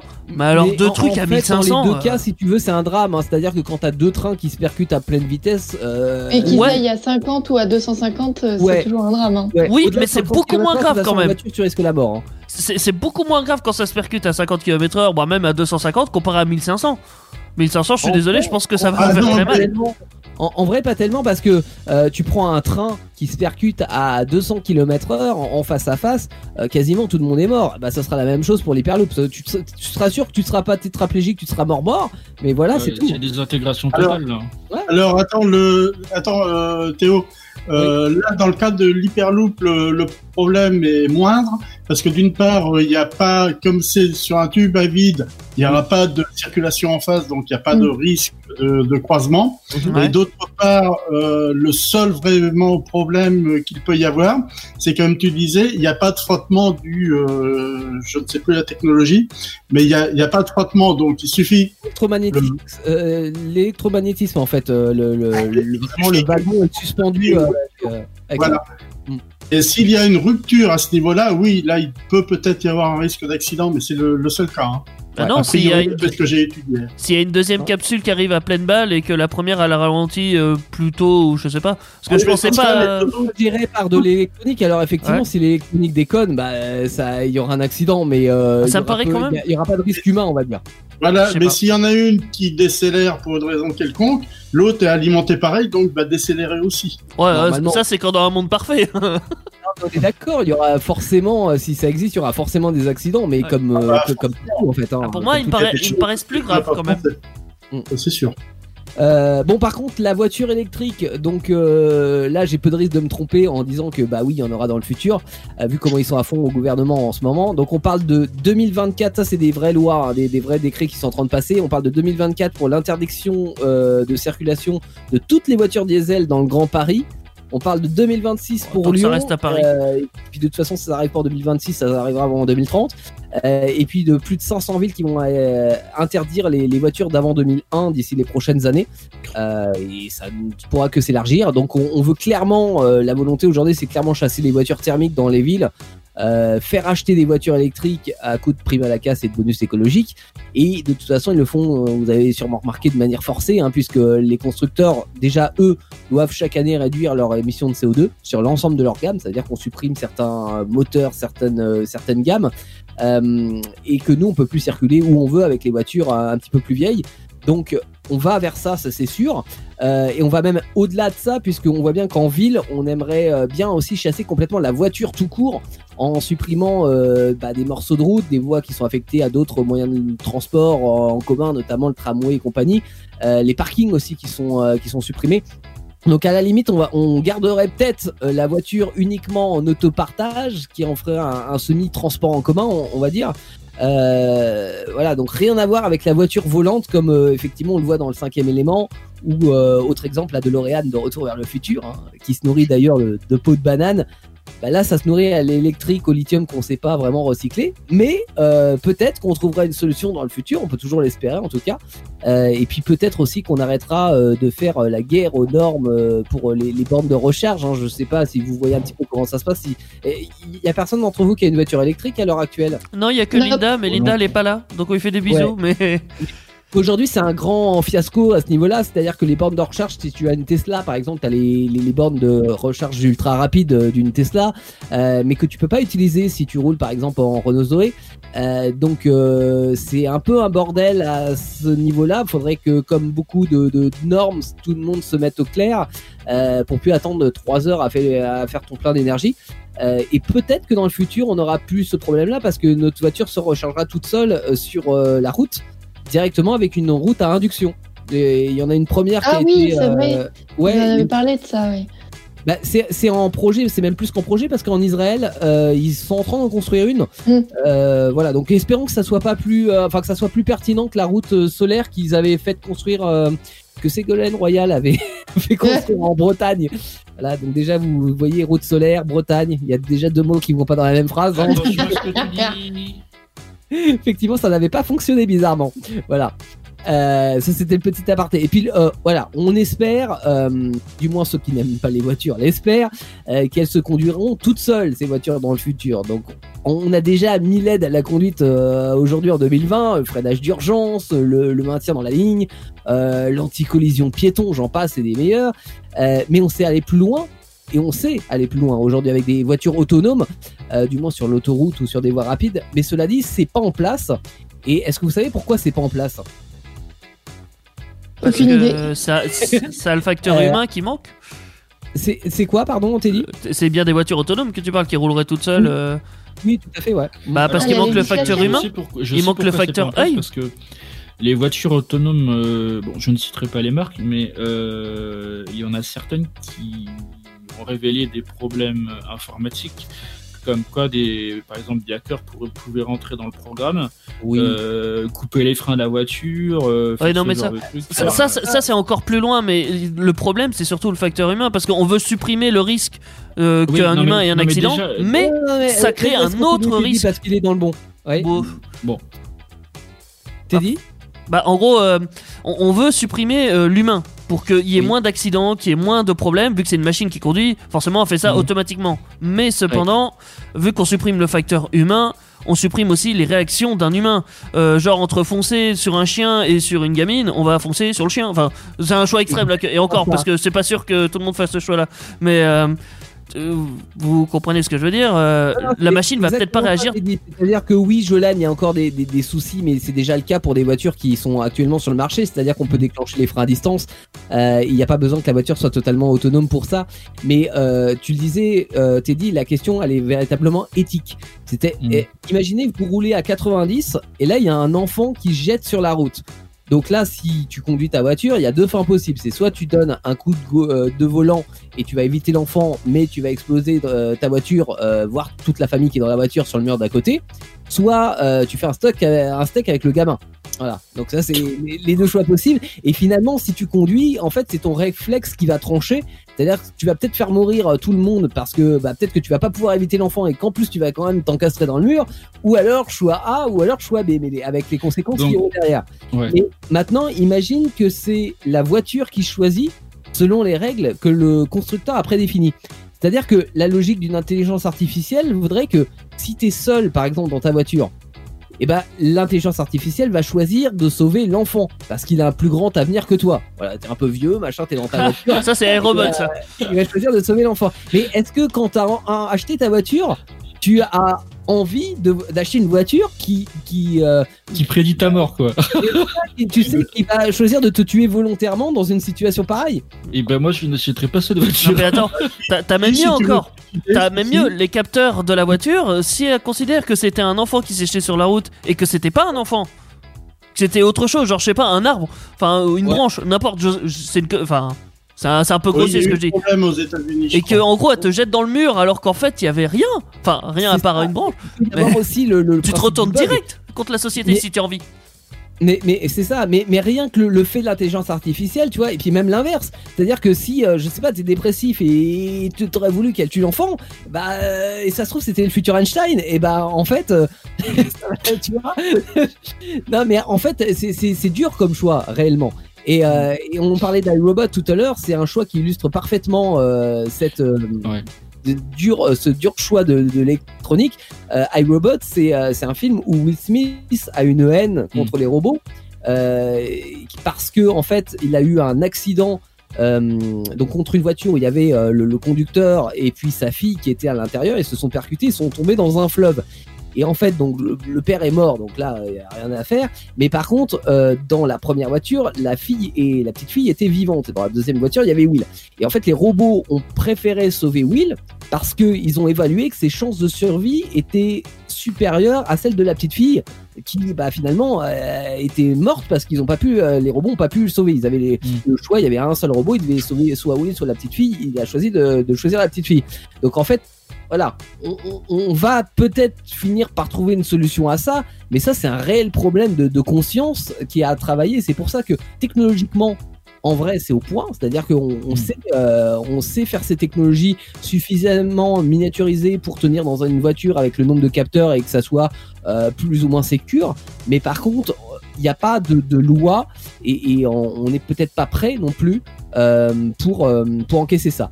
Et peut-être pour rejoindre ce que je disais tout à l'heure, euh, peut-être que la solution, ça passera par autre chose, c'est qu'il y aura plus forcément de de voitures individuelles en tant que telles, c'est-à-dire de voitures qui, euh, qui naviguent toutes seules avec des distances de sécurité, mais ça sera peut-être des sortes on a vu il y a quelques projets qui existent dans ce sens-là, des sortes de voitures wagons euh, qui seront en location, donc c'est-à-dire sous l'assurance des constructeurs, qui ne seront pas de notre assurance, et qui vont euh, de manière autonome se relier entre elles, euh, bah, comme des wagons hein, qui font, euh, qui, et qui vont se détacher pour se raccorder à d'autres wagons selon où chacun veut aller.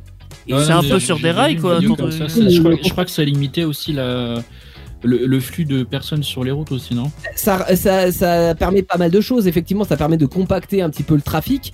Euh, et puis, ça permet, si tu as des, trains de voitures qui vont se détacher, se rattacher, etc., selon les besoins, euh, ça va permettre aussi de limiter les accidents potentiels et donc la responsabilité de tout le monde. Et pour autant, ça conserve le transport individuel et j'ai assez d'espoir au fait que ce transport individuel continue euh, d'exister parce que euh, les transports en commun, bah, déjà c'est bondé. Euh, on voit aujourd'hui avec la crise sanitaire, avec le Covid et puis tous les autres virus qui vont se développer dans les prochaines années.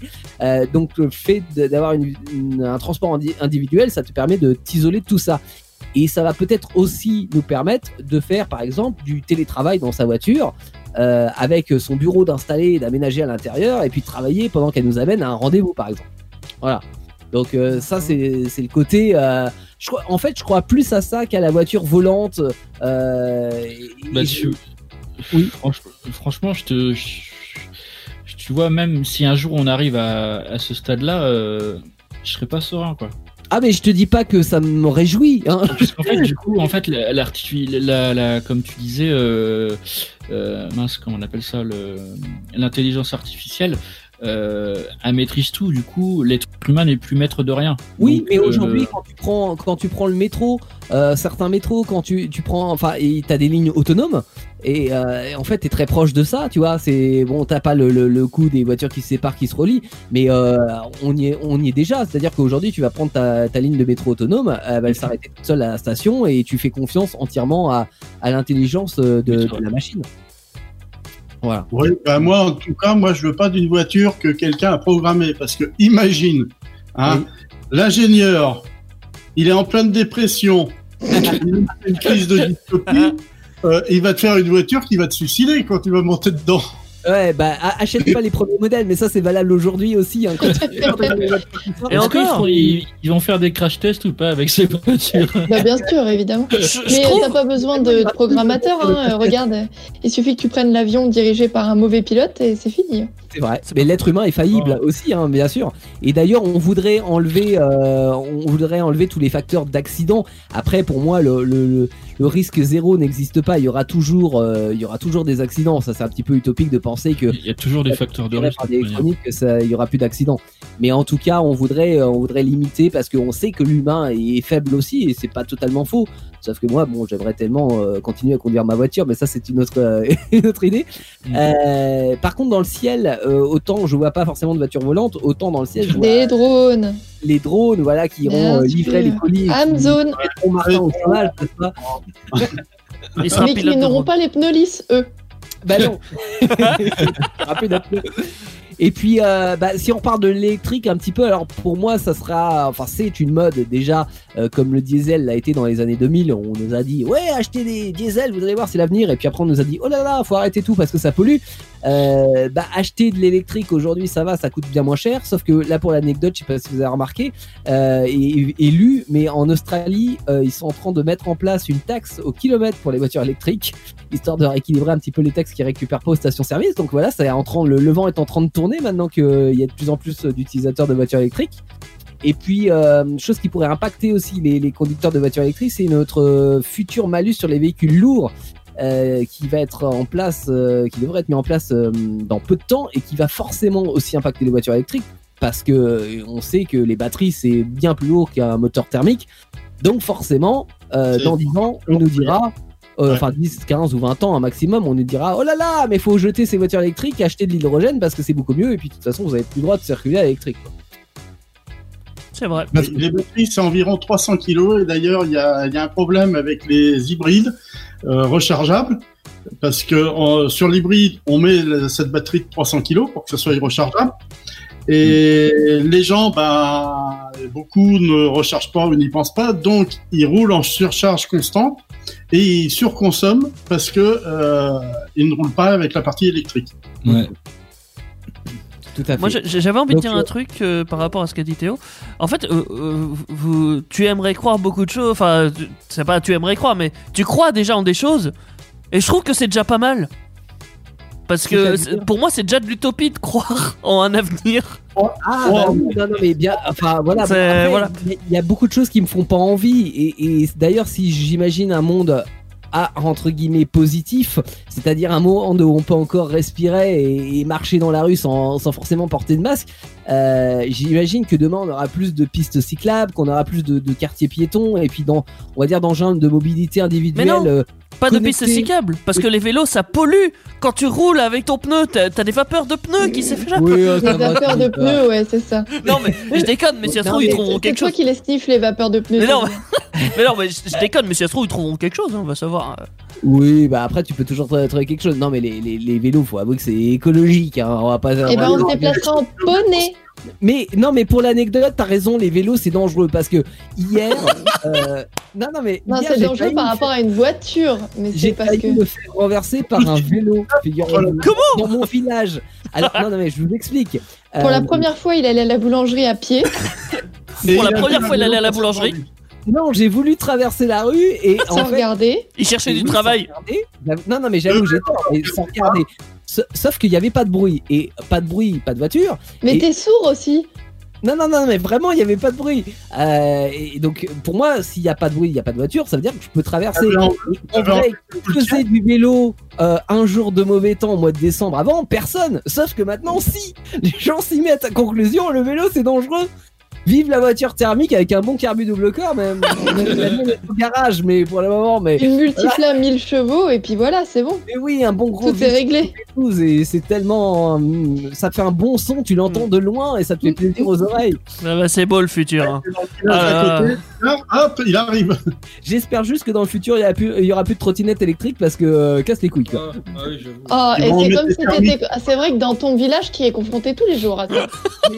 Oh non, mais c'est la vrai- du chaudron. Non, hein, mais vraiment. tu sais qu'en vrai, oui, Audrey. hein. C'est-à-dire que oui, on, maintenant on envoie des trottinettes électriques qui se baladent. Les gens se. J'ai même vu un skate électrique l'autre fois passer. Ouais. Et Et tu sais qu'il y a des trucs qui commencent à être interdits, comme les. euh, on parle de trottinettes électriques, mais tu sais, t'as les trucs. euh, bon, c'est exactement le. réglementés. Mais en, en même temps, ça c'est Non, pas mais tu sais, c'est les, c'est les roues là, t'as des mecs qui. qui des, Ah, les- sont- ils Allez, sont one posés wheel. des- overboard qui sont pas des vrais overboards comme Ouais, dans- et euh, en fait, il y, a one eu tellement- il y a eu tellement d'accidents que bah, à Paris, ils en veulent plus. Enfin, Mm. euh, je veux dire. euh, Mais par contre, oui, non, mais bien évidemment, faut- tout ça, faut que ça soit réglementé. Mais mm. J'imagine que euh, dans les années futures, on aura des engins de mobilité individuelle qui seront connectés et surtout autonomes et qui éviteront justement les dérives des trottinettes électriques, euh, par exemple, Euh, c'est-à-dire euh, éviter euh, tous les connards et, et parce que c'est vrai qui, qui se déplacent sur les trottoirs euh, dans les villes et qui font pas attention aux piétons et qui vont euh, qui, qui vont des trottinettes électriques qui montent jusqu'à 70 ou qui se baladent sur le périph quoi. Mm. C'est Oh, J'ai l'impression d'entendre une chronique de l'ERTF, quoi. terrible. C'est terrible. À ce point-là, ça fait si Fait vieux dans mon discours Ah bah tout, tout, tout. Tout. Est-ce qu'on s'arrêterait pas là Ouais, clairement. Parce que je pense. là, les trottinettes, c'est trop. le moyen de mobilité euh, futur. C'est le Ah, point vais- sensible, les je vais trottinettes. terminer pour te rejoindre euh, sur le, le coup des trottinettes euh, électriques parce que moi aussi j'ai mon coup de gueule à passer là-dessus. Ah bah Euh, parce que euh, parce que nous moi j'habite dans le centre-ville de d'Amboise, qui est dans le centre Val de Loire, Mmh. euh, et ça m'est arrivé de me faire surprendre par deux trottinettes qui m'ont doublé, une à gauche et une à droite. C'est ça. Ah oui, non, mais ça, c'est pas le problème des euh, trottinettes, Je lui ai dit, mais je leur ai dit, dans ma voiture, j'ai fait, mais je vais être grossier, pardon. Je leur ai fait, mais bande d'enculés, vous faites quoi là? Ouais, mais tu l'as fait que dans ta même- T'as voiture. le même problème avec des motards. Hein. euh, Ouais, Non, c'est non, clair. Non, non, non. Si, si, Oh, Bien si. sûr que si. non, non, Bien les sûr motards, que si. Les motards, ah bah si, il y a beaucoup à dire aussi sur les motards. hein, Ouais, c'est un autre sujet, mais les motards, Non, c'est pas un autre sujet, c'est pareil. Non, non, moi je te parle des gamins qui sont euh, soit en 50. En Toi, scooter, euh, ou- C'est pas des des- ça, c'est des, c'est pas des Bah, motards. en 50, c'est une moto. Hein. euh, Oui, c'est les, qui sont C'est pas des motards, c'est des. Y a c'est pas les de différence, mais, ça reste des deux roues. C'est des, c'est des Scooby, c'est pas des motards. À partir du moment qu'ils ont deux roues, ils pensent qu'ils peuvent euh, passer entre les voitures, faire d'autres choses. C'est pareil comme la trottinette. Et vu qu'ils sont petits, ils peuvent passer sur les trottinettes. Bah, avec Trottinette. la, avec la les trottinette électrique, c'est pareil. J'ai Trottoir. j'ai une recommandation à vous faire Ah. qui est qui euh, enlèvera tous vos problèmes pour le futur. Il faut Supprimer les motards. euh, Mourir. non, ce n'est- non, C'est vrai. C'est une bonne recommandation. supprimer la moto et mourir. Fin de l'épisode. non, Salut, bonne nuit. non, c'était la téléportation. C'est Ah quelque oui. chose qu'on- n'a pas Oui. vu ce soir et qu'on voit énormément dans, dans les films de science-fiction. Je prends. Et genre, c'est un de mes rêves, genre où ça pourrait être un de mes super pouvoirs favoris, quoi, de me dire, euh, tu te téléportes et, et si on a la téléportation, bah au final, il n'y a pas tous ces Oui. problèmes de transport là. T'as plus de télétransportation à gauche, à droite, euh, qui dit la moi, ouais, mais ça veut dire que t'as plus de plaisir de conduite euh, non plus sur les petites Ah, mais Bah si, faut- sinueuses de la faut que tu montagne, conduises hein. tout- euh, bah non, je vais dire ça. Faut- faut que tu conduises ta téléportation. Imagine, tu oublies ton passeport, tu dois retourner. Ah, Bah mais t'as un passeport de téléportation. Mais oui. Non, ça, ça et le voyage dans le temps, moi, c'est vraiment mes deux kiffs. c'est un peu les évolutions ultimes de l'homme, c'est-à-dire que la téléportation, oui, on en parle beaucoup parce que ça fait rêver l'être humain, mais en, vrai, ça voudrait dire que euh, on parlait de la cré... comment ça s'appelle la cryogénie Cryogénisation. euh, tout à l'heure. Euh, en- là, c'est vraiment, on se dit, c'est pas simplement on congèle les cellules et on les, on, on les réhabilite, c'est que là, on les destroy, on les met je sais pas où et on les. Non, on- on peut pas les détruire parce que selon la physique quantique, tu peux être à deux endroits à la fois avec tes électrons. Donc, Ouais. il n'y a pas de destruction, mais c'est un déplacement de la matière et une déstructuration. Bah, Donc, c'est on sait comme, pas comment euh, faire. Bah c'est comme les faire. déplacements des, des données, genre euh, tout ce qui est Wi-Fi, 4G, tout ça. Enfin, c'est C'est oui, tout ce pareil. serait, ce serait pareil, mais version euh, plus Ouais. Version Puis, 2 thé- dans théoriquement, je dirais, on peut te déplacer. Un petit peu plus de travail, quoi. Oui, c'est ça. bah c'est que thé- théoriquement, on peut te déplacer. Par contre, ce qui arrive à la fin, bah c'est plus très humain, quoi. C'est un peu du steak haché, ouais. Oui, voilà. Et encore, c'est gentil. On les a remis dans le mauvais ordre. C'est ça, ouais. Ouais. Non, mais ça, ça la et le voyage dans le temps. euh, T'as des petits bugs comme ça de la machine, tu sais. Clairement, ça et le voyage dans le temps, ça serait des kiffs suprêmes. Moi, j'aimerais trop. Et de toute Ça, c'est c'est le kiff de l'être humain. C'est pour ça que ça ressort pas mal dans tout ce qui est science-fiction. C'est parce que, oui, c'est le rêve ultime d'être là et ici et partout à la fois. euh, on aimerait Ah non, ça c'est. Non, c'est pas la Ça, même c'est chose. être Dieu, ça. Non, l'omniprésence. euh, Non, non, mais pas l'omniprésence, mais le, le fait de pouvoir se déplacer en une fraction de seconde, d'être Ah à oui. la planète. Euh, voilà. Je pense que ça, c'est plus en rapport avec la liberté, tu vois, de pouvoir se déplacer n'importe où, n'importe quand, quand on veut. Oui, bah, c'est a- le paroxysme de la liberté. De la physique Ouais. aussi, être affranchi euh, des limites. Bon, il y a, il y a une bon. solution qui existe euh, de substitution actuellement, ça s'appelle Google Maps. Hein. Avec Street View, Ouais. la réalité virtuelle aussi, ça marche bien. la réalité virtuelle. Non, mais vous faites un petit Street View sur Maps en réalité virtuelle avec les lunettes qui vont bien. Croit. Impeccable. Voilà, bon, après, il y a Bon, pas, il y a par pas contre, euh, il y a- il y a pas- malheureusement, on n'est pas, malheureusement, on n'est pas dans le futur, on n'est pas vraiment affranchi du sommeil là. Non, et effectivement, tu as bien fait. Ça y est, ça- Merci. De rien, je, baille de ouf depuis tout à l'heure. Et si ça se trouve, il est 9h du matin et vous écoutez cette émission podcast, donc tout va bien pour vous. Mais nous, on va aller faire dodo, effectivement, minuit 21. Euh, on va se dire au revoir avec euh, le son euh, Lexurus, Without You. Sans vous, mais avec vous, on- puisqu'on vous accompagne tout au long du week-end avec vos musiques préférées sur Indestar. Et nous, on se donne rendez-vous lundi. Nouveau sujet euh, à partir de 21h, nouvelle émission confinée, nouvelle émission à la maison. Euh, on vous souhaite à tous une très très bonne soirée. Salut Daniel, salut Audrey, salut Laura, salut Salut. Paulina, salut Bisous, bonne nuit, dormez bien. Bonne nuit. Vos émissions préférées où vous le voulez, quand vous le voulez, avec les podcasts Indestar. Dispo sur indestar.fr et toutes les plateformes internet.